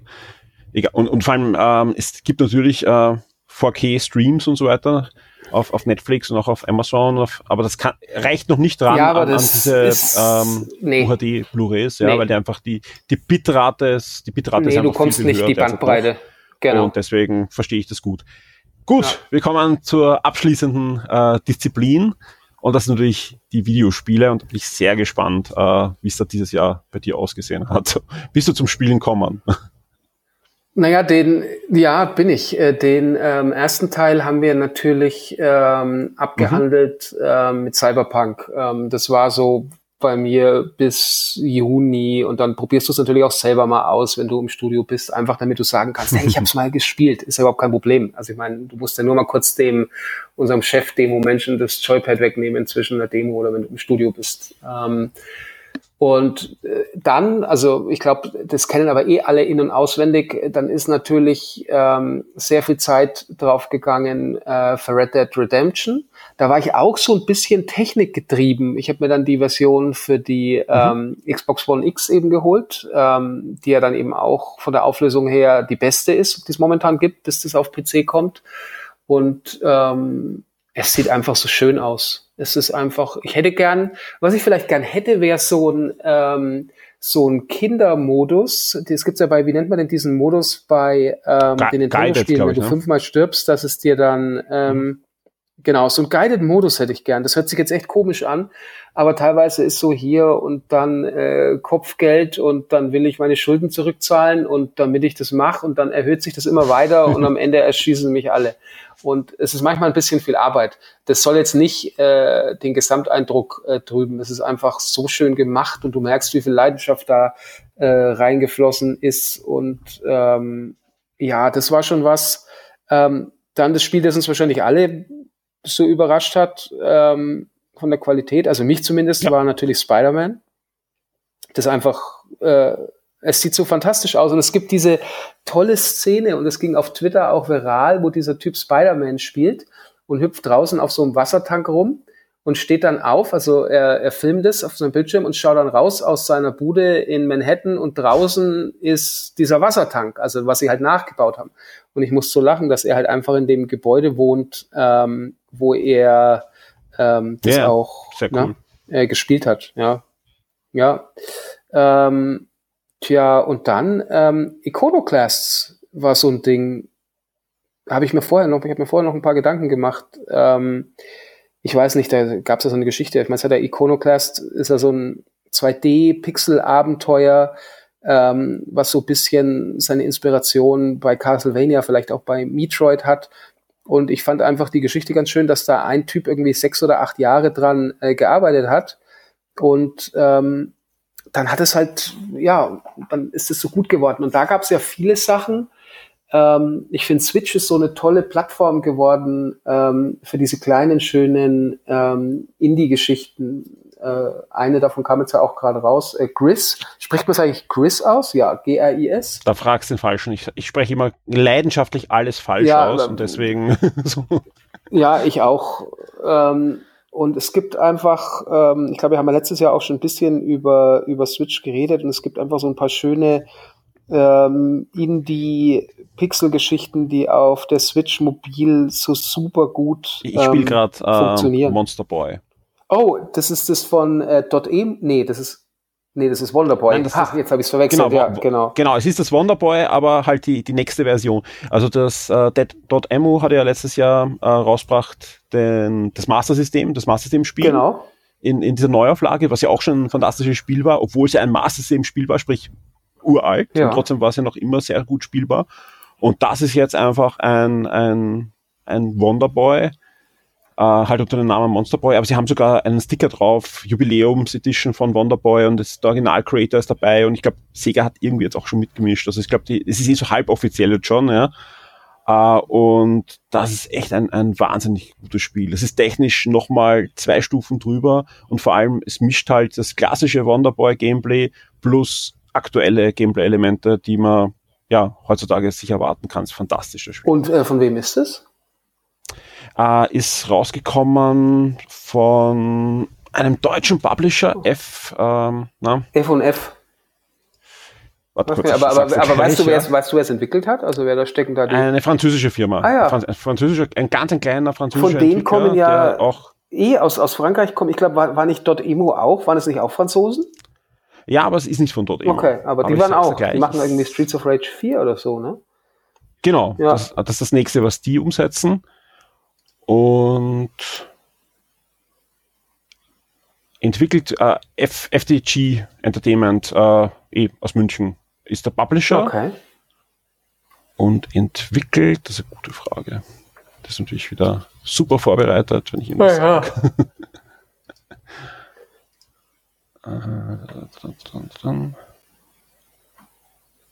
muss ich nachher die, die, die Pause muss ich glaube ich rausnehmen. Kein Problem. Also ich war, es war auch jetzt äh, von mir gemeint, solche Rückfragen zu stellen. Ja, ja, das war schon. Darf sie auch, ja. ja. sie, sie erwähnen dann nur den, in der Pressemitteilung natürlich nur den Creator von, von Wonderboy. Ist auf jeden Fall ein kleiner Indie-Entwickler aus, aus Frankreich. Den ich noch im Laufe dieses Podcasts herausfinden werde für dich. Sehr gut. Aber kann ich dir empfehlen. Also wenn, wenn der Wonderboy ähm, gefällt, von dem ich fast ausgehe, ist es ein Spiel für dich. Ich schaue es mir an. Ja. Ja, und dann, ich meine, das ist bei mir so, ich habe letztes Jahr schon ähm, Pokémon Go gespielt. Und das war ja so 2018, möchte ich mal sagen, war ja für Pokémon Go äh, ein mega gutes Jahr. Also es ging ja los ähm, im Sommer mit äh, Trades, also dass du halt endlich Pokémon tauschen kannst. Und das war schon ganz gut und ähm, haben auch die ganzen Raid- und Event-Mechaniken immer weiter verbessert. Und jetzt kam ja vor wenigen Tagen das, was vielleicht, glaube ich, schon viele interessiert, dass du eben Player versus Player einfach hast. Mhm. Und das Ganze auch je nach Freundschaftslevel über die Distanz machen kannst. Und klar, also das wird niemals ein Core-Spielmechanik. Äh, ich glaube, das, naja, doch, Pokémon war schon ein bisschen mit den ganzen unterschiedlichen Moves, das darf man nicht unterschätzen. Aber ja. äh, es funktioniert gut und wir haben so unsere Gruppen und dann schreibt immer mal einer rein, hey, wer hat noch Bock auf einen Kampf? Und es ist ähm, sehr wild, aber auch sehr lustig und haben schon viel gelacht und geflucht. Und das ist ja immer so ein Kompliment bei einem Mehrspielertitel auf jeden Fall, wo du sagst, ähm, äh, macht Spaß und ähm, das ist schon gut. Sie haben ja dann auch eine gute Einbindung gemacht ähm, mit Let's Go äh, Pikachu und Evoli. Also ich habe mir die Evoli-Version geholt. In erster Linie tatsächlich, dass ich die mit äh, Pokémon Go verbinden kann. Aber habe da auch schon so 15, 20 Stunden versenkt und ähm, ja, waren. Und, und Let's Go? Let's Go ist, ist, ist deins? Ja, auf jeden Fall. Also ich, mhm. ich habe ja kein so Pokémon-Background. Also ich habe mich schon ein bisschen mhm. über die ja, ja. Spielstruktur gewundert, aber man darf auch die Zielgruppe nicht ganz vergessen. Aber es ist halt gut, alles, wo Nintendo irgendwie seine Finger im Spiel hat, egal in welcher Form, ob sie jetzt federführend sind oder Approval-Rechte haben, es ist halt immer so rund alles und es funktioniert alles und du gehst nicht verloren und es nimmt dich angenehm an die Hand, ohne äh, dich aber wie ein Idiot zu behandeln. Und ähm, ich meine, das können sie halt wie äh, kein zweiter. Und irgendwie ist auch so, wenn ich jetzt sage, was ist die Konsole, mit der du dann dieses Jahr am meisten Zeit verbracht hast? Also ja, Red Dead auf der Xbox hat natürlich in Sachen Stunden richtig reingehauen aber Switch halt schon immer mit dabei. Ne? Ähm, jetzt Hat halt den Vorteil, dass du es auch mitnehmen kannst, wenn du unterwegs bist. Es ne? ist echt ein Traum und Im das Ganze oder? ohne komische Kompromisse. Du kannst das Ding mobil auch an einen, an einen Battery Pack ranhängen, an eine Powerbank mhm. und dann geht's einfach weiter. Ich habe jetzt noch den Fehler gemacht ähm, und habe mir vor zwei Wochen müsste es gewesen sein, ähm, den Football Manager Touch geholt für die Switch. Und mhm. ähm, ich kannte die, äh, die Mobile-Version, die ist natürlich schon sehr basic, aber geht auch nicht anders. Aber Touch ähm, ist schon recht komplex. Und da so noch mal kurz und dann wird aus dem kurz dann doch wieder zweieinhalb Stunden und du stellst fest, oh, ist schon wieder Dezember. Ja, vorbei, will auch gehen. Musst du sagen, Mensch, ähm, was, was ein Jahr hier, Cyberpunk, wenig Schlaf ähm, und ähm, naja, wird jetzt, wird jetzt Zeit für Heiligabend, glaube ich. Ich hoffe, ich kriege keine Spiele genau. geschenkt. Bevor wir Schluss machen, noch die Information, äh, der Entwickler von Monster Boy ist Game Atelier. Okay. Aus, aus Frankreich. Ja. Kan ich, ich kannte, ich sage ganz ehrlich, ich, ich kannte die vorher nicht, aber die, die sind also absolut fähig, haben ewig dran gearbeitet an dem Spiel, ist ja immer wieder verschoben worden und ist, ist wirklich ein, ein fantastisches Spiel geworden. Ja. ja, die Franzosen und so Indie- und Retro-Games, die sind da echt vorne dabei, ne? Ja, und auch sehr künstlerisch der Anspruch. Ja. Also es ist halt schon aus wie ein Zeichentrickfilm auch. Also es ist sehr, sehr fantastisch. Schau ich mir an. Ja. Fabian, vielen, vielen Dank äh, ja, für die, jetzt ist schon über eine halbe Stunde. Oh, vielen, vielen Dank okay, für deine Zeit. Vor kürzen wir da noch ein bisschen ein. Ähm, ja, ja, ja. Die, die, die lange Nachdenkpause von mir, die wird gekürzt, sonst wird es nicht gekürzt. Sehr gut, ja. Und natürlich die subtilen Beleidigungen, Beleidigungen, die ich eingebaut habe, wo sich jetzt die Zuhörer wundern, wo waren die eigentlich? Aber die hast du alle schon rausgenommen. ja, ja. Das wird on the fly, on the fly, Fabian. Ja, sehr gut, sehr gut. Ja, ich sag ähm, vielen Dank für die Einladung, war mir wie immer eine große Freude. Äh, man merkt dann auch immer, was vielen in dem Dank. Jahr alles drin war. Ne? Mir kam so vor, als hätte das Jahr irgendwie 20 Monate gehabt. Man hat natürlich jetzt noch tausend Filme mehr und, äh, und Serien, aber ich glaube, ich habe es doch schon mal erzählt, ich bin dann immer so die Person, ich schaue mir jetzt im Dezember gerade wieder die erste Season von Fargo an, weil es einfach so schön winterlich, mhm. stimmt, so ja. eine schöne Depression und so geil gecastet und ich schaue so raus und denke mir, wenn dann der Schnee fällt, wer weiß, ob da jetzt draußen gerade einer rumläuft und 20 Leute mit, hier Messer in Halsstich. Und Messer in Halsstich. Was sich halt so denkt. Ich, ja, genau, das sind jetzt auch schöne, schöne Worte, um den ganzen Zuhörern so ein gewaltfreies Weihnachtsfest äh, zu wünschen, auf jeden Fall, ja. Ja, dir und deiner Familie natürlich auch äh, schöne Feiertage, ein schönes Fest und einen guten Rutsch und alles Gute im neuen Jahr. Vielen Dank. Dankeschön. Fabian, vielen Dank und hoffentlich im nächsten Jahr wieder. Na klar. Bis dann. Tschüss. Ja, bis dann. Ciao.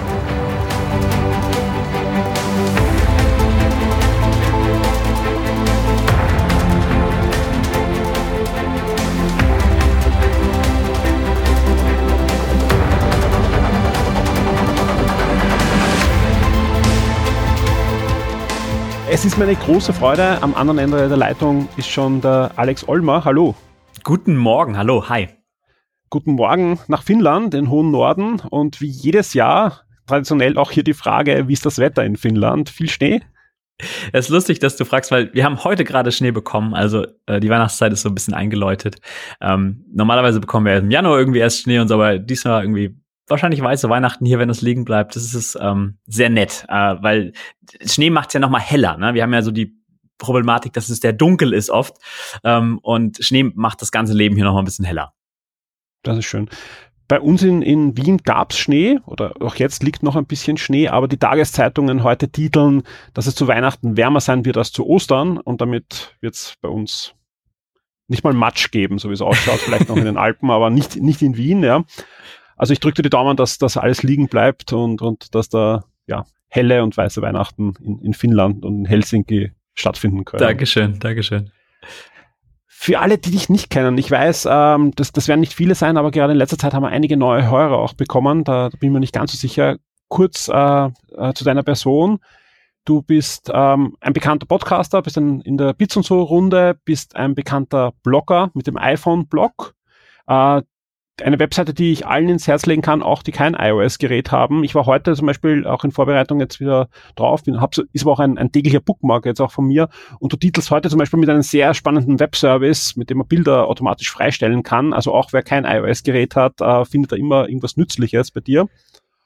Und, Dankeschön. Ja, ja. Äh, ich, ich habe die Freude, dass ich dich schon vor allem länger kenne. Du warst ja auch äh, Videospieljournalist bei der legendären Videogames und die Freude vor allem auch, dass du traditionell mit mir zu Weihnachten podcastest. Zum fünften Mal schon, also eigentlich seit es Shock 2 gibt, podcastest du mit uns äh, zu Weihnachten. Total nett, dass wir diese Tradition fortführen, ja. Also ähm, ich mache dieses diese Bloggeschichten mittlerweile ja äh, schon schon lange Zeit hauptberuflich und ähm, es ist immer wieder nett, so in so anderen Projekten teilzunehmen und das, dass wir das jetzt im fünften Jahr in Folge so von Anfang an ähm, äh, machen ist immer, immer eine Freude. Bestimmt nicht so weihnachtlich. Das ist schön. ja, lass uns einfach starten. Mit was möchtest du anfangen? Ja, Videospiel, Film, TV? Ähm, die, die freie Auswahl. Ihr könnt gerne mit TV anfangen. Freue ich mich drauf. Ähm, wir haben hier ähm, äh, in diesen skandinavischen Ländern einen Dienst, äh, den ich bestimmt auch hier schon mal erwähnt hatte. Wir haben hier HBO Nordic. Und HBO Nordic ist, ähm, wie der Name wahrscheinlich schon verrät, so ein Abklatsch von HBO. Die gehören schon dazu, sind schon so was Eigenständiges. Die gibt's in den nordischen Ländern als Testlauf. Ja, du kannst du abonnieren hier wie so Netflix für Zehner im Monat und dann hast du da den HBO-Content. Und der HBO-Content ist ja äh, nicht so massenhaft wie Netflix, aber die haben halt so wirklich einige Perlen unter ihren äh, Produktionen, die ja schon sehr, sehr lange laufen. Und ähm, ich muss sagen, das ist so ein, so ein, so ein Dienst, der, ähm, ja, den, den, muss ich einfach äh, mir mitklicken, weil da laufen einfach Sachen, die ich auch manchmal entdecke. Und äh, eine dieser Entdeckungen war in diesem Jahr ähm, Succession. Das, äh, das lief über HBO Nordic. Ähm, das ist so eine US- äh, äh, Dramaserie. Da geht's um eine, ähm, eine Familie, um die Roy Family. Und ähm, das ist so ein Medien, Media-Mogul, äh, so, ein älterer, älterer Herr, das so selbst begründet hat, so ein Self-Made Man, ähm, Logan Roy. Und äh, der schon so, ja, der schon im hohen, im gehobenen Alter und fängt jetzt an, irgendwie so, ähm, so körperlich äh, nicht mehr ganz mitzuhalten, um es mal so zu sagen. Und äh, seine Familie, die aus vielen, vielen Kindern und Enkelkindern und zugeheirateten Leuten besteht, die versucht den so ein bisschen äh, aus dem Sattel zu drücken und äh, stechen sich auch irgendwie so, also äh, nicht, nicht, nicht, nicht wirklich abstechen, aber sie, sie sticheln so äh, untereinander um Positionen. Es geht halt viel um Macht und ähm, gar nicht mal so um Geld, sondern einfach um sich so rauszuboxen und wer hat in der Dynastie irgendwie so die, die höchste Position. Und es zeigt halt über zehn Folgen eine ähm, sehr dysfunktionale Dynastie. Also die, da, da, da stimmt halt wirklich einiges nicht. Und, und dieses ähm, Hauen und Stechen äh, zwischen den Familienmitgliedern und und das sich rausboxen und und dann diese diese, diese Machtgeld und dieses dieses Leben in dieser High Society ist eine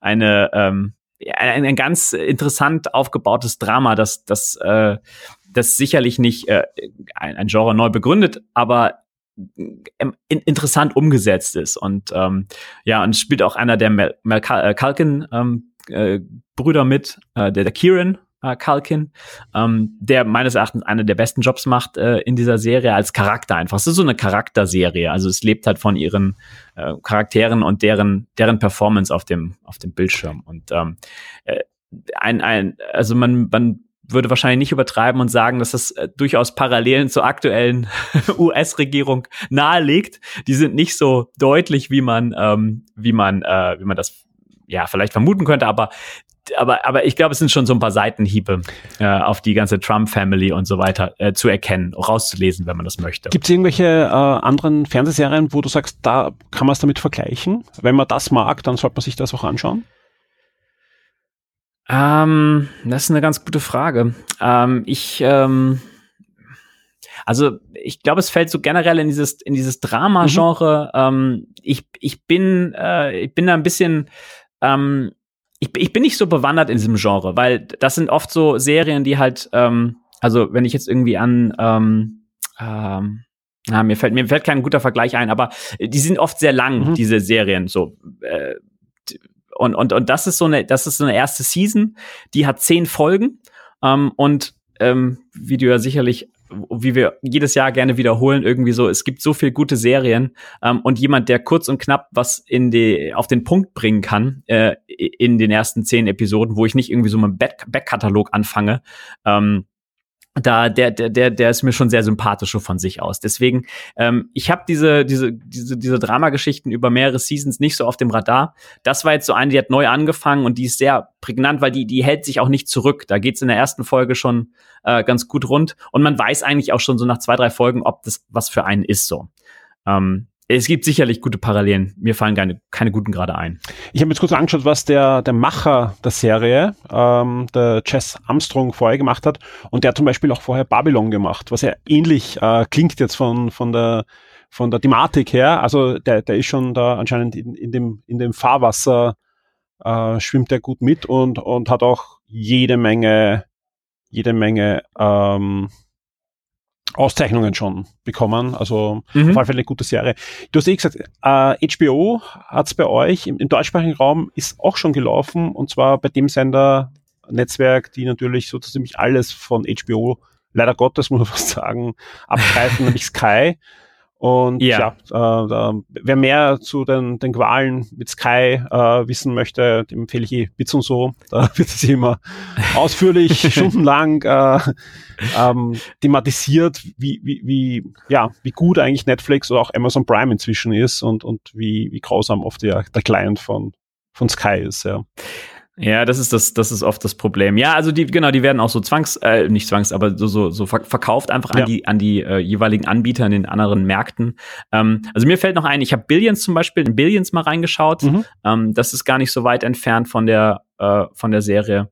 Ähm, es ist halt, ist halt eine sehr charaktergetriebene äh, Geschichte, die, ähm, die viel auf Dialoge und so gestochen scharfe Dialoge ähm, raus ist. Ja. Und ähm, das macht, macht relativ viel, viel Spaß, dem so zu folgen. Und ähm, ich fand es durchaus kurzweilig, ähm, obwohl die jetzt keine, keine kurze, keine, keine kurzen Episoden sind, sondern es einfach, es fühlt sich, es fühlt sich halt immer spannend an und es fühlt sich immer danach an, da könnte irgendwas, irgendwas bitterböses passieren. Und manchmal sind ja so die bitterbösesten Sendungen so, wo da nichts passiert, aber so offen gelassen wird. Und Sehr da schön. schaffen sie, also das Drama aufzubauen, das schaffen sie ganz gut, schaukelt sich gut hoch. Ja, sehr schön, auf alle Fälle eine, eine gute Empfehlung und vor allem auch eine, eine, die wir bis jetzt auch noch nicht hatten. Sehr schön. Siehst du, darauf bin ich aus. Ja, darum bin ich sehr gespannt, was du im Filmbereich hast jetzt. Ah, okay, okay. Film ist, Film, Film ist äh, eine Sache, da bin ich mir sicher, da bin ich wahrscheinlich nicht allein. Ähm, ähm, weil, ehrlich gesagt, ich habe über Film länger nachdenken müssen als über Serie, wie das ähm, auch gerne in den letzten Jahren so passiert ist. Mhm. Ich ähm, hätte Ready Player One im Angebot. Mhm äh, der mir einfach auf der Leinwand extrem gut gefallen hat. So, also das ist so ein, ähm, also für Kinofilme gehe ich gerne noch mal ins Kino, wenn wenn sie wirklich so auch optisch was, also so Spektakel äh, bieten können auf der Leinwand. Ich war zum Beispiel in Solo, ähm, die Star Wars Geschichte ähm, in, im Kino dieses Jahr und halt auch in Ready Player One, weil ich mir schon gedacht habe, das macht auf der Leinwand was her und ich äh, finde, äh, das ist auch ein völlig gerechtfertigter Kinogang gewesen.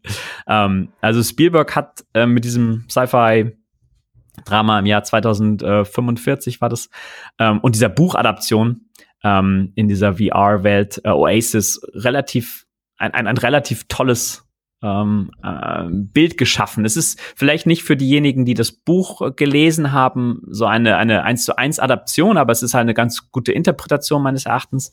Ähm, es erfüllt viele ähm, ja, es ist halt, ist halt echt zugeschüttet mit so Popkultur-Referenzen. Und da musste ich schon das eine oder andere Mal so als, als Kind der, der 80er, 90er, ähm, äh, habe ich schon irgendwie zweimal hingeschaut und es hat Spaß gemacht. Also ich habe irgendwie, weißt du, die Street Fighter-Referenzen gesehen. Du mhm. hast sicherlich auch den Film gesehen. Natürlich, ich habe ja. die Battletoads, Battletoads äh, erkannt und ähm, ich glaube, es war ähm, generell ein extrem schwierig. Ich habe das in das Audiobuch mal reingehört. Ich glaube, es ist extrem schwierig umzusetzen, gerade was halt VR angeht und wenn man halt so der Realität ähm, mhm. äh, ja, wenn man flüchtet aus der Realität, so eine virtuelle Welt umzusetzen, dass es nicht halt komplett cheesy ist äh, und halt irgendwie in zwei Jahren halt komplett altbacken aussieht, ist super schwierig, glaube ich. Und ja. deswegen hat sich da auch, glaube ich, lange Zeit keiner rangetraut. Um, und ähm, ich muss sagen, also ich habe, ich bin da nicht so bierernst dran gekommen, äh, gegangen, sondern einfach so irgendwie mit Lust und einfach Spaß auf irgendwie, ja, so optisch äh, einfach äh, Stimulation und das hat's mir echt bereitet. Also ich, ich fand, ich fand, es ist, ich fand es auch ein gutes Beispiel dafür, wie wir so ähm, so ein PG-13-Film einfach ganz gut machen kann. Also es ist ja wirklich ein jugendfreundlicher Film fast. Ähm, äh, deswegen, ich habe mich da sehr amüsiert und und äh, hatte viel Spaß im Kino, muss ich sagen. Ich habe mir dann auch noch mal auf dem iPad angeschaut, ähm, weil er, ähm, wenn du den über, genau, ich habe ihn über iTunes äh, gekauft und und ähm, auf den neuen iPads haben sie so eine ähm, neue Trennung von ähm, Stereokanal links mhm. und rechts und Apple hat äh, diesen Film hervorgehoben, dass der diese diese Trennung äh, von diesem Stereoton besonders gut macht. Und, ähm, und das fand ich auch gut. Also, wenn du dann auch so nur so 30 Zentimeter vor der Nase hast, dann funktioniert der Film immer noch ganz gut auf so großen iPads. Das, das glaube ich schon. Genau.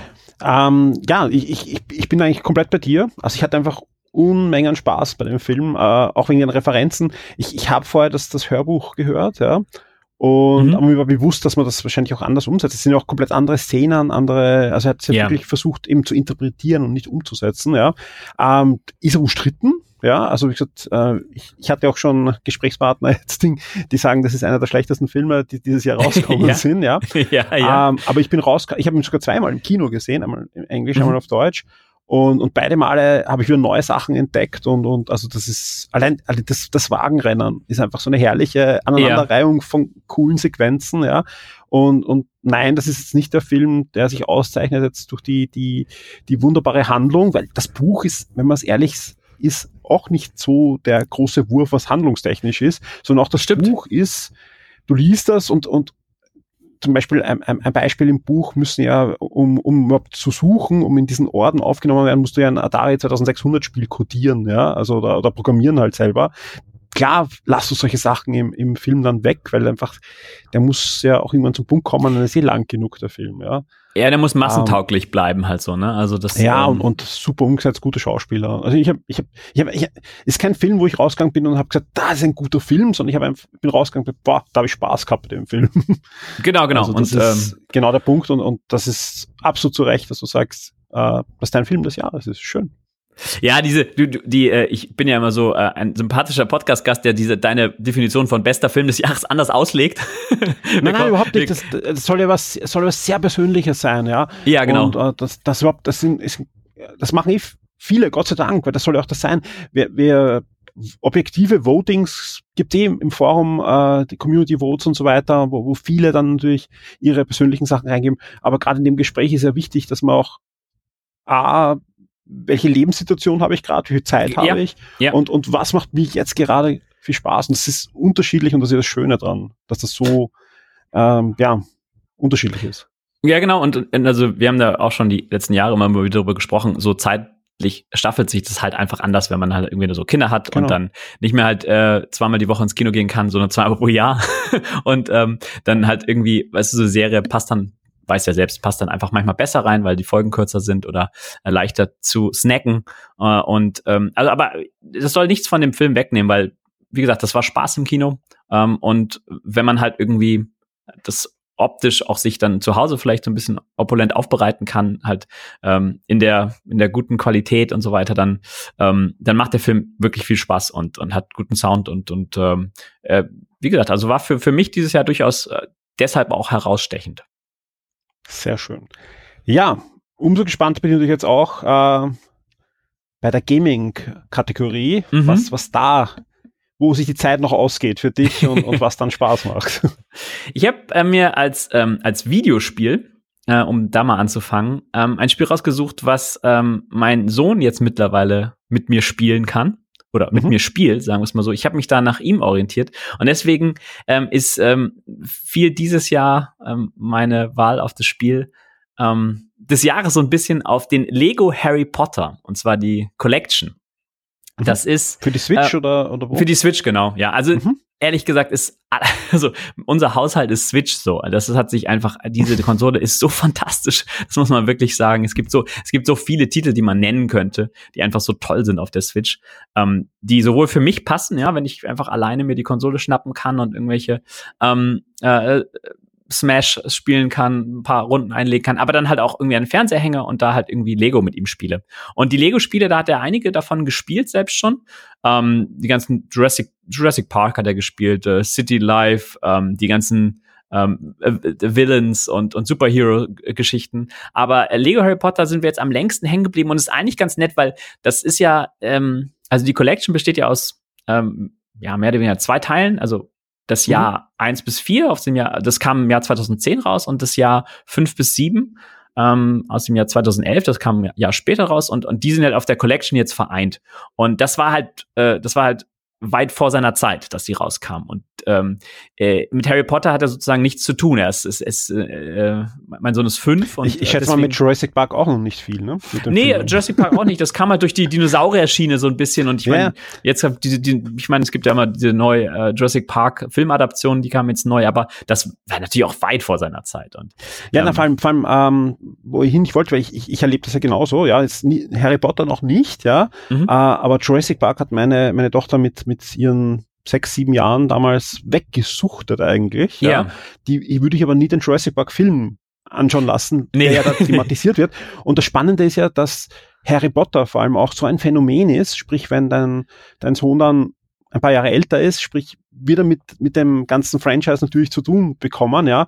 Und er wird aber jemand sein, der nicht das Buch gelesen hat oder das mhm. Hörspiel oder den Film als erstes gesehen hat, ja. Ja. Er wird immer sagen, Harry Potter, Lego und, und davon geht er dann aus und das ist ja super spannend. Ich meine, dass jemand mit dem Lego Harry Potter Spiel dieses Franchise ähm, den Erstkontakt hat. Ne? Ja, das, das, das ist lustig, weil also er kommt von von den Legos an sich, also wirklich von den vom Lego bauen und Ninja Go war irgendwie eine Sache, da da ist er mit groß geworden, also die, das ist einfach so der Hit mhm. gewesen. Und ähm, über das Bauen von diesen Geschichten sind wir dann so ein bisschen zu den Videospielen gekommen. Ja. Und ähm, diese TT Games aus, aus Großbritannien, die machen ja schon irgendwie alle Lego-Games seit jeher.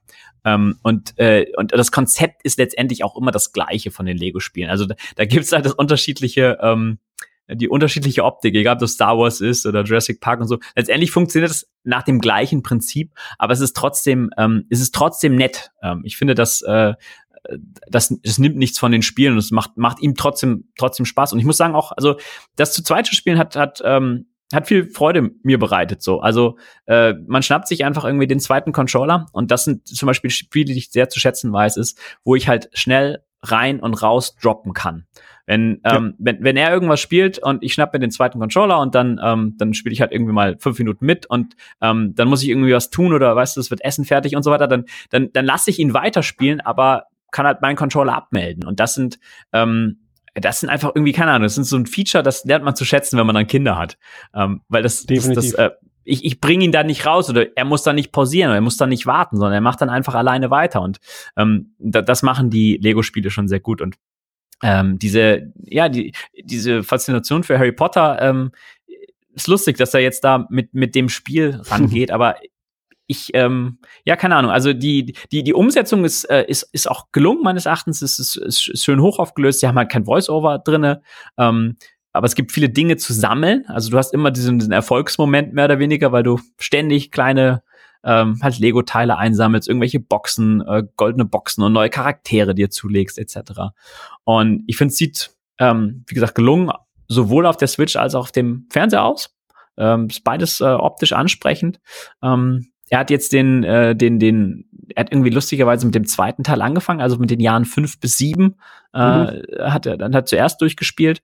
Ähm, nach dem Durchspielen kannst du dich so frei bewegen in den ganzen, ganzen Level nochmal. Aber es ist halt schon so, der, der erste Teil oder, oder der, den Teil, den er jetzt durchgespielt hat, du wirst ein bisschen an die Hand genommen, du, du, du läufst einen Weg lang, auf dem du dich nicht irrsinnig groß verlaufen kannst. Das ist halt so wirklich nichts von Open World oder ähm, äh, von, von Schwierigkeiten. Die Schwierigkeiten stecken so ein bisschen in Puzzeln, die aber auch vom Konzept immer identisch sind, so dass, dass du so einen Charakter, also dass du so eine, du lernst damit, wie diese Puzzle funktionieren. Um, ähm, und ja. am, die ersten zwei Male habe ich ihm das halt irgendwie so gezeigt oder haben wir das zusammen gemacht und jetzt ähm, verschiebt er halt selbst so seine, ähm, ja, die, die kleinen Rätsel, die einem aufgetragen werden. Und ähm, ja, und, äh, und, und Ka Kameraführung ist, ist, ist äh, unterscheidet sich zwischen den Lego-Teilen ähm, äh, teilweise die, die ähm, Harry Potter-Geschichte also ist alles sicherlich nicht ideal, aber ähm, für für den Anspruch, den wir an dieses Spiel stellen, ist es ausreichend genug. Also wenn ich halt mich mit dem zweiten Controller dazuschalte, dann wird halt das äh, Bild gesplittet, wenn wir uns voneinander entfernen, wenn die Figuren sich zu weit voneinander entfernen. Und wenn, ähm, wenn sie wieder zueinander laufen, dann, dann verschwimmt das Bild so in eins wieder. Ähm, ja. Und das klappt manchmal, es gibt auch Sachen, Situationen, da scheitert die Kameraführung einfach, aber, aber das prinzipiell klappt das ganz gut. Ja, kann ich nur beipflichten. Also Lego-Spiele haben sich in den letzten Jahren gut entwickelt und gerade dieser, dieser Multiplayer, äh, ich kann mich erinnern, die ersten Spiele war es so, dass noch nicht das Splitscreen war, sondern da müssten, mussten beide Figuren immer beieinander zusammenlaufen ja. und wenn einer weg war, dann wurde er so hin, hingeschleudert dann. Also dann wurde er so, aus, dass er nicht aus dem Bild rausfällt, wurde er dann immer wieder zurückgeschubst. Sprich, er konnte zum Beispiel nicht ein Rätsel lösen und der andere löst ein anderes Rätsel, was ja jetzt oft thematisiert wird. Das ist ja das Schöne an den Spielen, dass es ja echte Multiplayer-Spiele oftmals sind und dass dann gemeinsam ein Schalter umgelegt werden muss oder so. Und ja, man kann es alleine auch spielen, springt mal halt hin und her zwischen den Charakteren, aber so gemeinsam macht das halt doppelt viel Spaß. Es ist ein extrem guter Punkt, den du ansprichst, weil ich habe auch diese in Anführungszeichen alten äh, Lego-Spiele äh, mit ihm gespielt und da ist es, also wenn, wenn die Kinder noch kleiner sind und so weiter und dann du einfach nicht vorankommst, weil, weil, weil dein Kind irgendwie immer die eine Richtung läuft und dich irgendwo hin, hinschleudert, dann ist es halt, dann macht es halt auch irgendwie ähm, ja. nicht so viel Spaß. Und, und, und das ist also das Einzige, wo du irgendwie rausgeworfen wirst, wenn, wenn du in irgendwelche Türen gehst und das komplette Szenario sich ändert, ähm, dann wird halt für beide Charaktere das übernommen. Genau. Aber das ist völlig okay. Also das ist, ähm, das funktioniert sehr, sehr gut und dann das ermöglicht dir halt auch irgendwie als als Erwachsener so ein Rätsel zu lösen und dann geht's einfach weiter. Ähm, ohne dass man sich irgendwie, weißt du, äh, Stunden stimmt, aufhält ja. an der gleichen Stelle und so. Und da und die Musik ist toll, also das ist irgendwie der Soundtrack aus den Filmen. Ähm, ich habe natürlich auch, also die Filme sind ja mehr oder weniger meine, meine, meine, ähm, da war ich jung. Ähm, also die, die Musik ist toll und äh, die ist halt voll drin. Und äh, er hat jetzt auch ein bisschen Lust äh, auf diese Geschichte, durch diese Geschichte auf das, auf das, auf die eigentlichen Bausteine von Harry Potter bekommen bei den Lego-Geschichten. Hat wieder mal funktioniert. Der, äh, es schließt, Plan. es schließt, also ja, der große Masterplan von Lego und Warner und so, ja, die schließt ganz gut, ja. Wir haben, ja. wir haben übrigens ähm, uns so zwei Controller von 8-Bit Duo gekauft. Mhm. Äh, kennst du sicherlich auch. Ja, ja. Ähm, die, ähm, die wir sehr gut dafür finden. Das sind so Retro-Controller Mhm. Ähm, die, ähm, die einfach mit der mit mehreren Konsolen und auch einem PC und so weiter zusammenarbeiten, aber auch mit der Switch. Und äh, ja. wir haben so einen alten äh, Super Famicom Controller, einmal einmal den, der in Europa rauskam mit den bunten Tasten und einmal die US-Version. Ähm, mhm. Und die, ja, der funktioniert damit sehr sehr gut. Also die funktionieren logischerweise nicht für alle Spiele. Ähm, Mario Party ist zum Beispiel so ein Spiel, das, das, das mag der nicht, weil, weil du aber es geht ja beim Pro-Controller zum Beispiel auch nicht. Das geht nur mit den, genau. mit den Joy-Cons. Mit den Joy-Cons, ja. genau. Äh, genau, das, das als vielleicht kleinen äh, Randtipp. Also die Controller gefallen uns sehr gut und ich mag halt, ja. also das Design ist halt toll. ja, und ist auch perfekt ja, für die, für die Retro-Games halt generell auch, aber auch eben auch für so Sachen wie, wie, wie Lego Harry Potter. Genau, genau. Und die, die sind sogar mit USB-C und so weiter. Ähm, und mhm. die, also Akkuladung. Ja, die machen, die machen echt einen guten Job. Also ich habe auch einen da liegen. Ich glaube einen, einen NES-Controller mit Bluetooth, ja, mhm. was echt heftig ist, ja.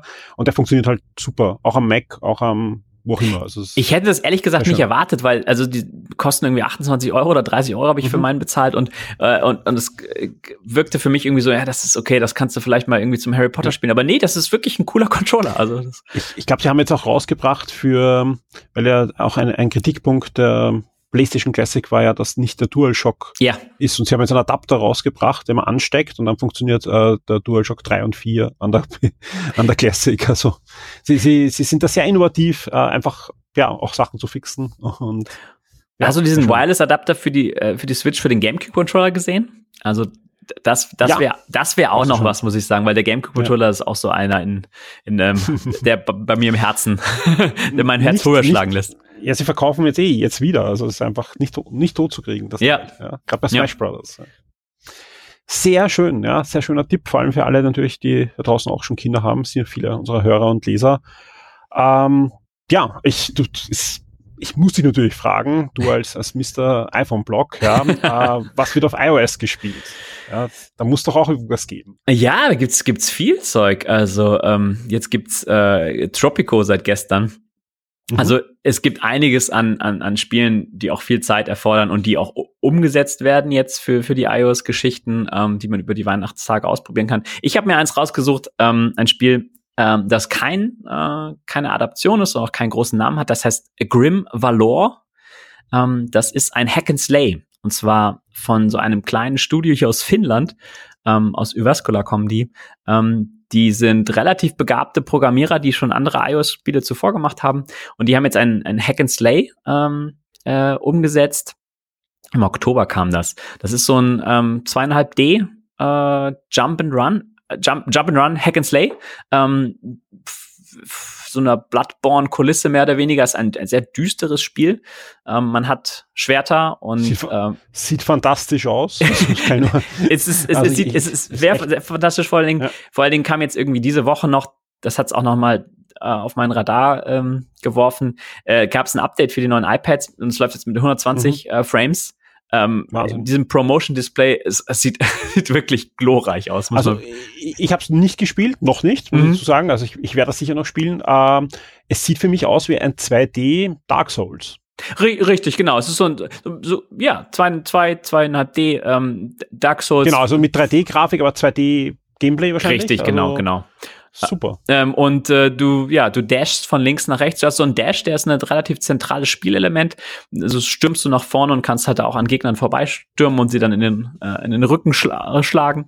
Ähm, du kannst es mit MiFi-Controllern spielen, was ähm, immer, finde ich, äh, mhm. ein Qualitätsmerkmal ist, wenn die Entwickler sowas unterstützen.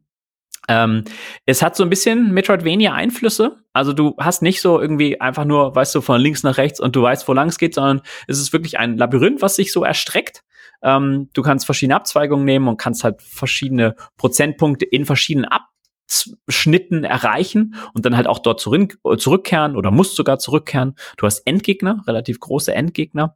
Äh, der, der, Schwierigkeitsgrad ist durchaus äh, knifflig. Ähm, sie, sie geben ähm, das Konzept auf, also so ein klassisches Videospielkonzept, so dass du verschiedene oder eine verschiedene hohe Anzahl von Leben hast. Die hast du nämlich nicht, sondern du, du stirbst einfach und dann wirst du aus so einem Portal wiedergeboren, dann geht's einfach nochmal von, von vorne los. Und ähm, du musst dir darüber keine Gedanken machen, sondern es geht dann wirklich, ähm, die Konzentration ist dann halt äh, die beste Taktik für die jeweiligen Gegner und so zu finden und musst auch deine Waffen aufrüsten und so weiter. Ich finde, es passt ähm, ganz gut zusammen. Und es ist so ein, so ein Premium-Titel, die ich ohnehin vorziehe. Du zahlst einmal und dann hast du das komplette Spiel gibt keine, äh, gibt keine In-App-Käufe und mussten irgendwie nichts nachkaufen, sondern es ist so einmal bezahlen, das Spiel haben und einmal bezahlen ist, sehr günstig. Irgendwie acht Euro wollten, wollten sie, glaube ich, mal dafür haben. Ich weiß nicht, wo es jetzt, jetzt gerade liegt, aber das ist, ähm, äh, das ist ein, ein sympathisches Preismodell meines Erachtens. Und es sind sehr lange Spiele auch noch. Also du bist da durchaus irgendwie 10, 15 Stunden beschäftigt.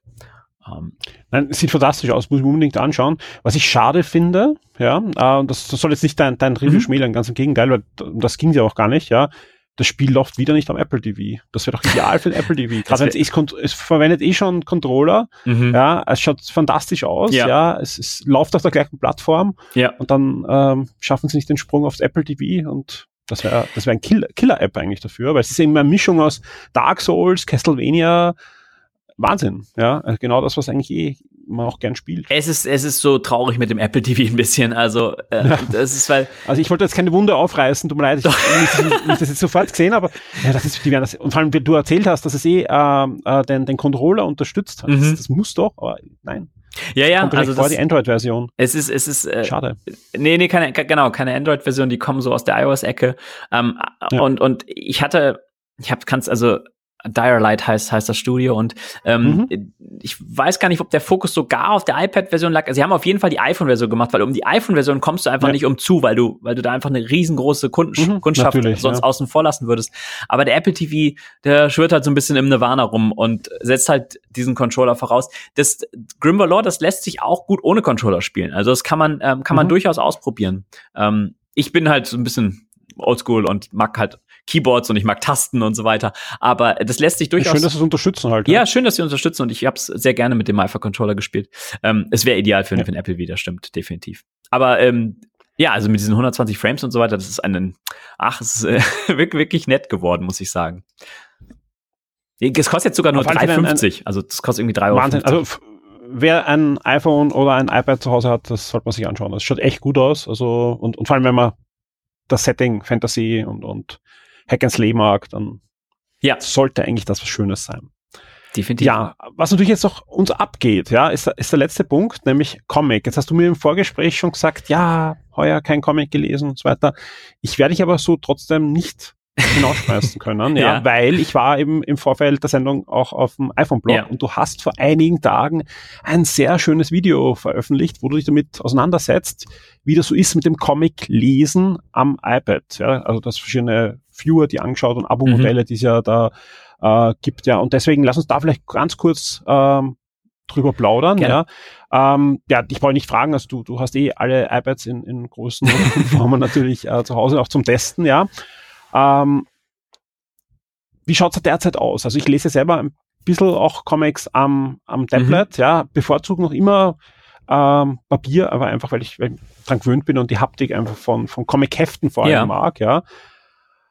Ähm, aber da tut sich schon einiges, gerade wenn man auch für, für wenig Geld viel lesen möchte, gibt es ja diverse Abo-Modelle. Was, was sind das Sachen, die du dir angeschaut hast und wo, wo bleibst du vielleicht mal dann hängen? Ja, es ist interessant. Also ähm, mich reizt das Thema wieder. Ich bin vielleicht auch bei dieser Comic-Schiene einfach nur so ein bisschen unsicher, weil ich so unerfahren bin und ich habe da keinerlei äh, Geschichte verbinde ich damit. Also ich bin nicht mit Comics einfach, das ist nicht Teil meines Lebens gewesen, ähm, mein, meines jugendlichen Lebens. Deswegen fühle ich mich da wahrscheinlich auch nicht so sicher genug, um hier Comic-Empfehlungen abzugeben. Aber das Thema an sich reizt mich halt ähm, sehr stark, weil ähm, ganz im Gegensatz zu dir, ich, ich bin halt komplett auf dieser digitalen Schiene, so alles muss digital sein. Ich möchte, äh, möchte äh, keine, keine, keine Güter hier ja? rum, also. rumliegen haben und keine Hefte.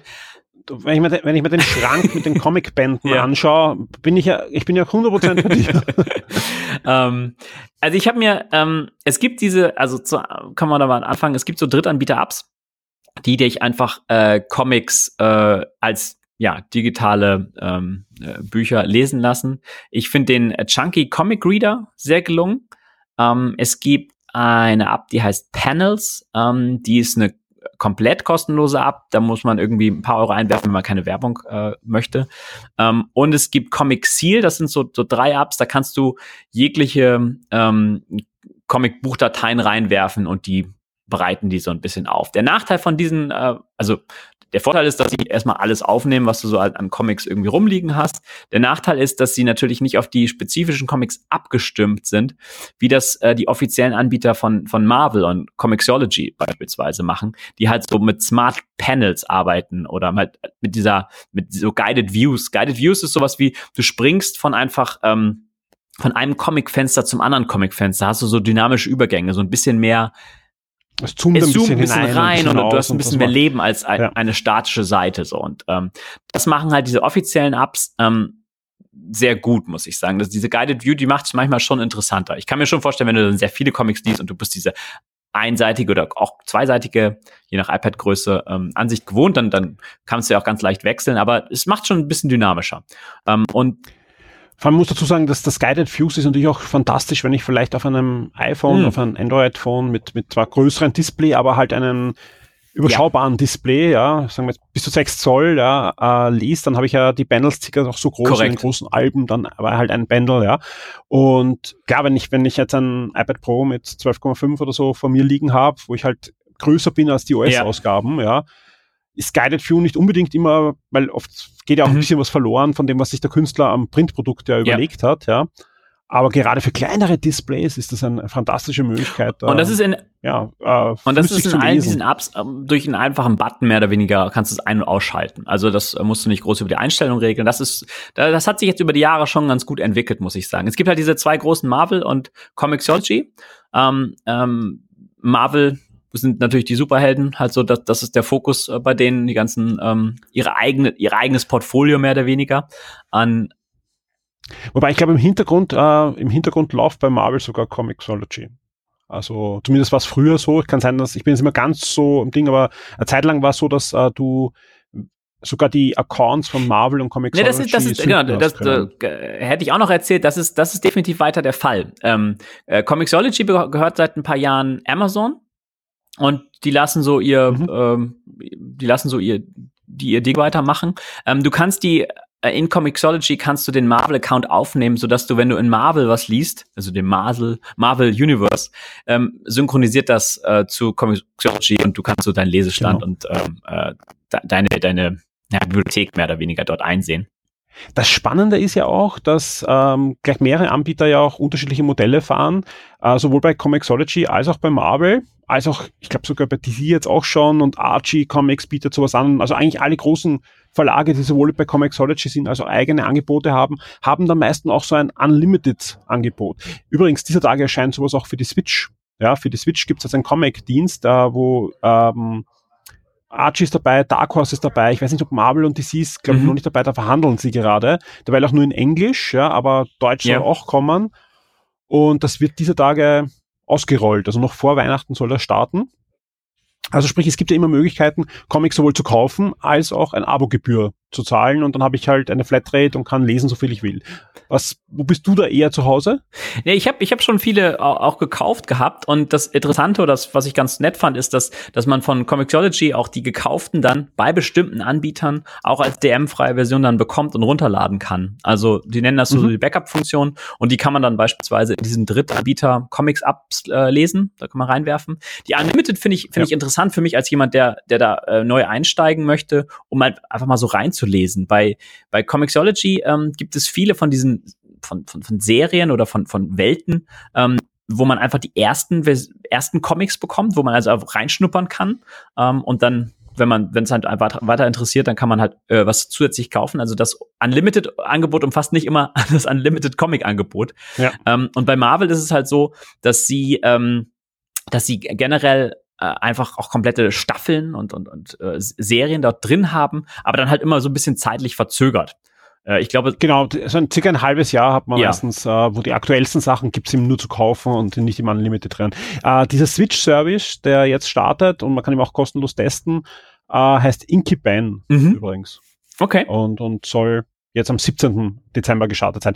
Eine Empfehlung hätte ich noch äh, in der Richtung, ja, wer mal äh, einfach ausprobieren möchte, Comics zu lesen für wenig Geld, ja, äh, sollte hin und wieder aufs Humble Bundle schauen, ah. weil da gibt's auch sehr schöne Comic Bundles und auch da bekommt man, wenn man dann zuschlägt, äh, meistens dann wirklich im Bausch und Bogen Serien, auch wirklich gute Serien wie Saga und so weiter, über die wir schon oft gesprochen haben. Äh, und für wenig Geld und offen, sprich ihr bekommt ein PDF davon, ihr bekommt äh, ein CBZ, also ein, ein File, was man in diesen ganzen Comic-Readern sehr gut lesen kann. Mhm.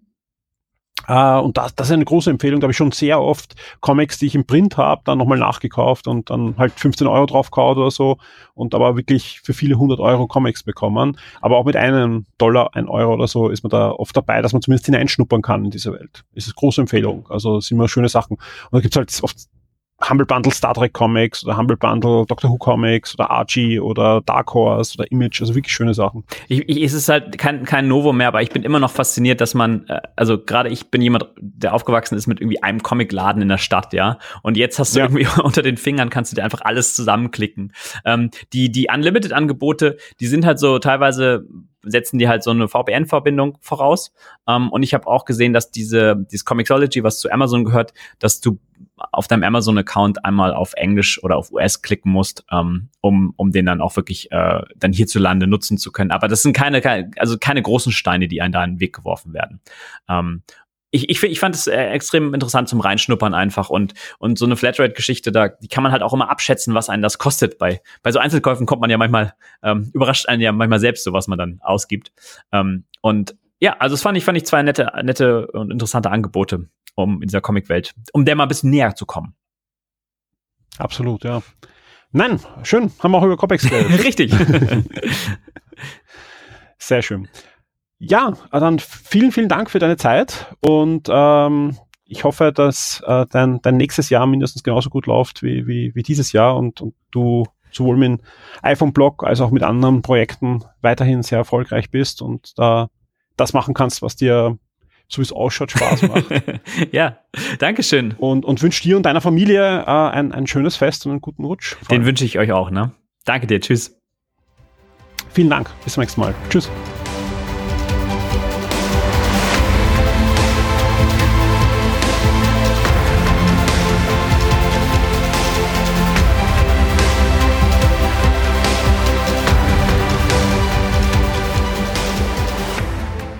Und weil ich es anfangs vergessen habe, hier nochmal der Aufruf, geht ins Forum, macht mit, werdet Teil der Shock 2 Community und macht vor allem mit beim Shock 2 Community Awards 2018. Sagt uns, wer ist euer Spiel des Jahres, auf welches Spiel freut ihr euch 2019 am meisten und wer war euer Lieblingsspieleentwickler in diesem Jahr.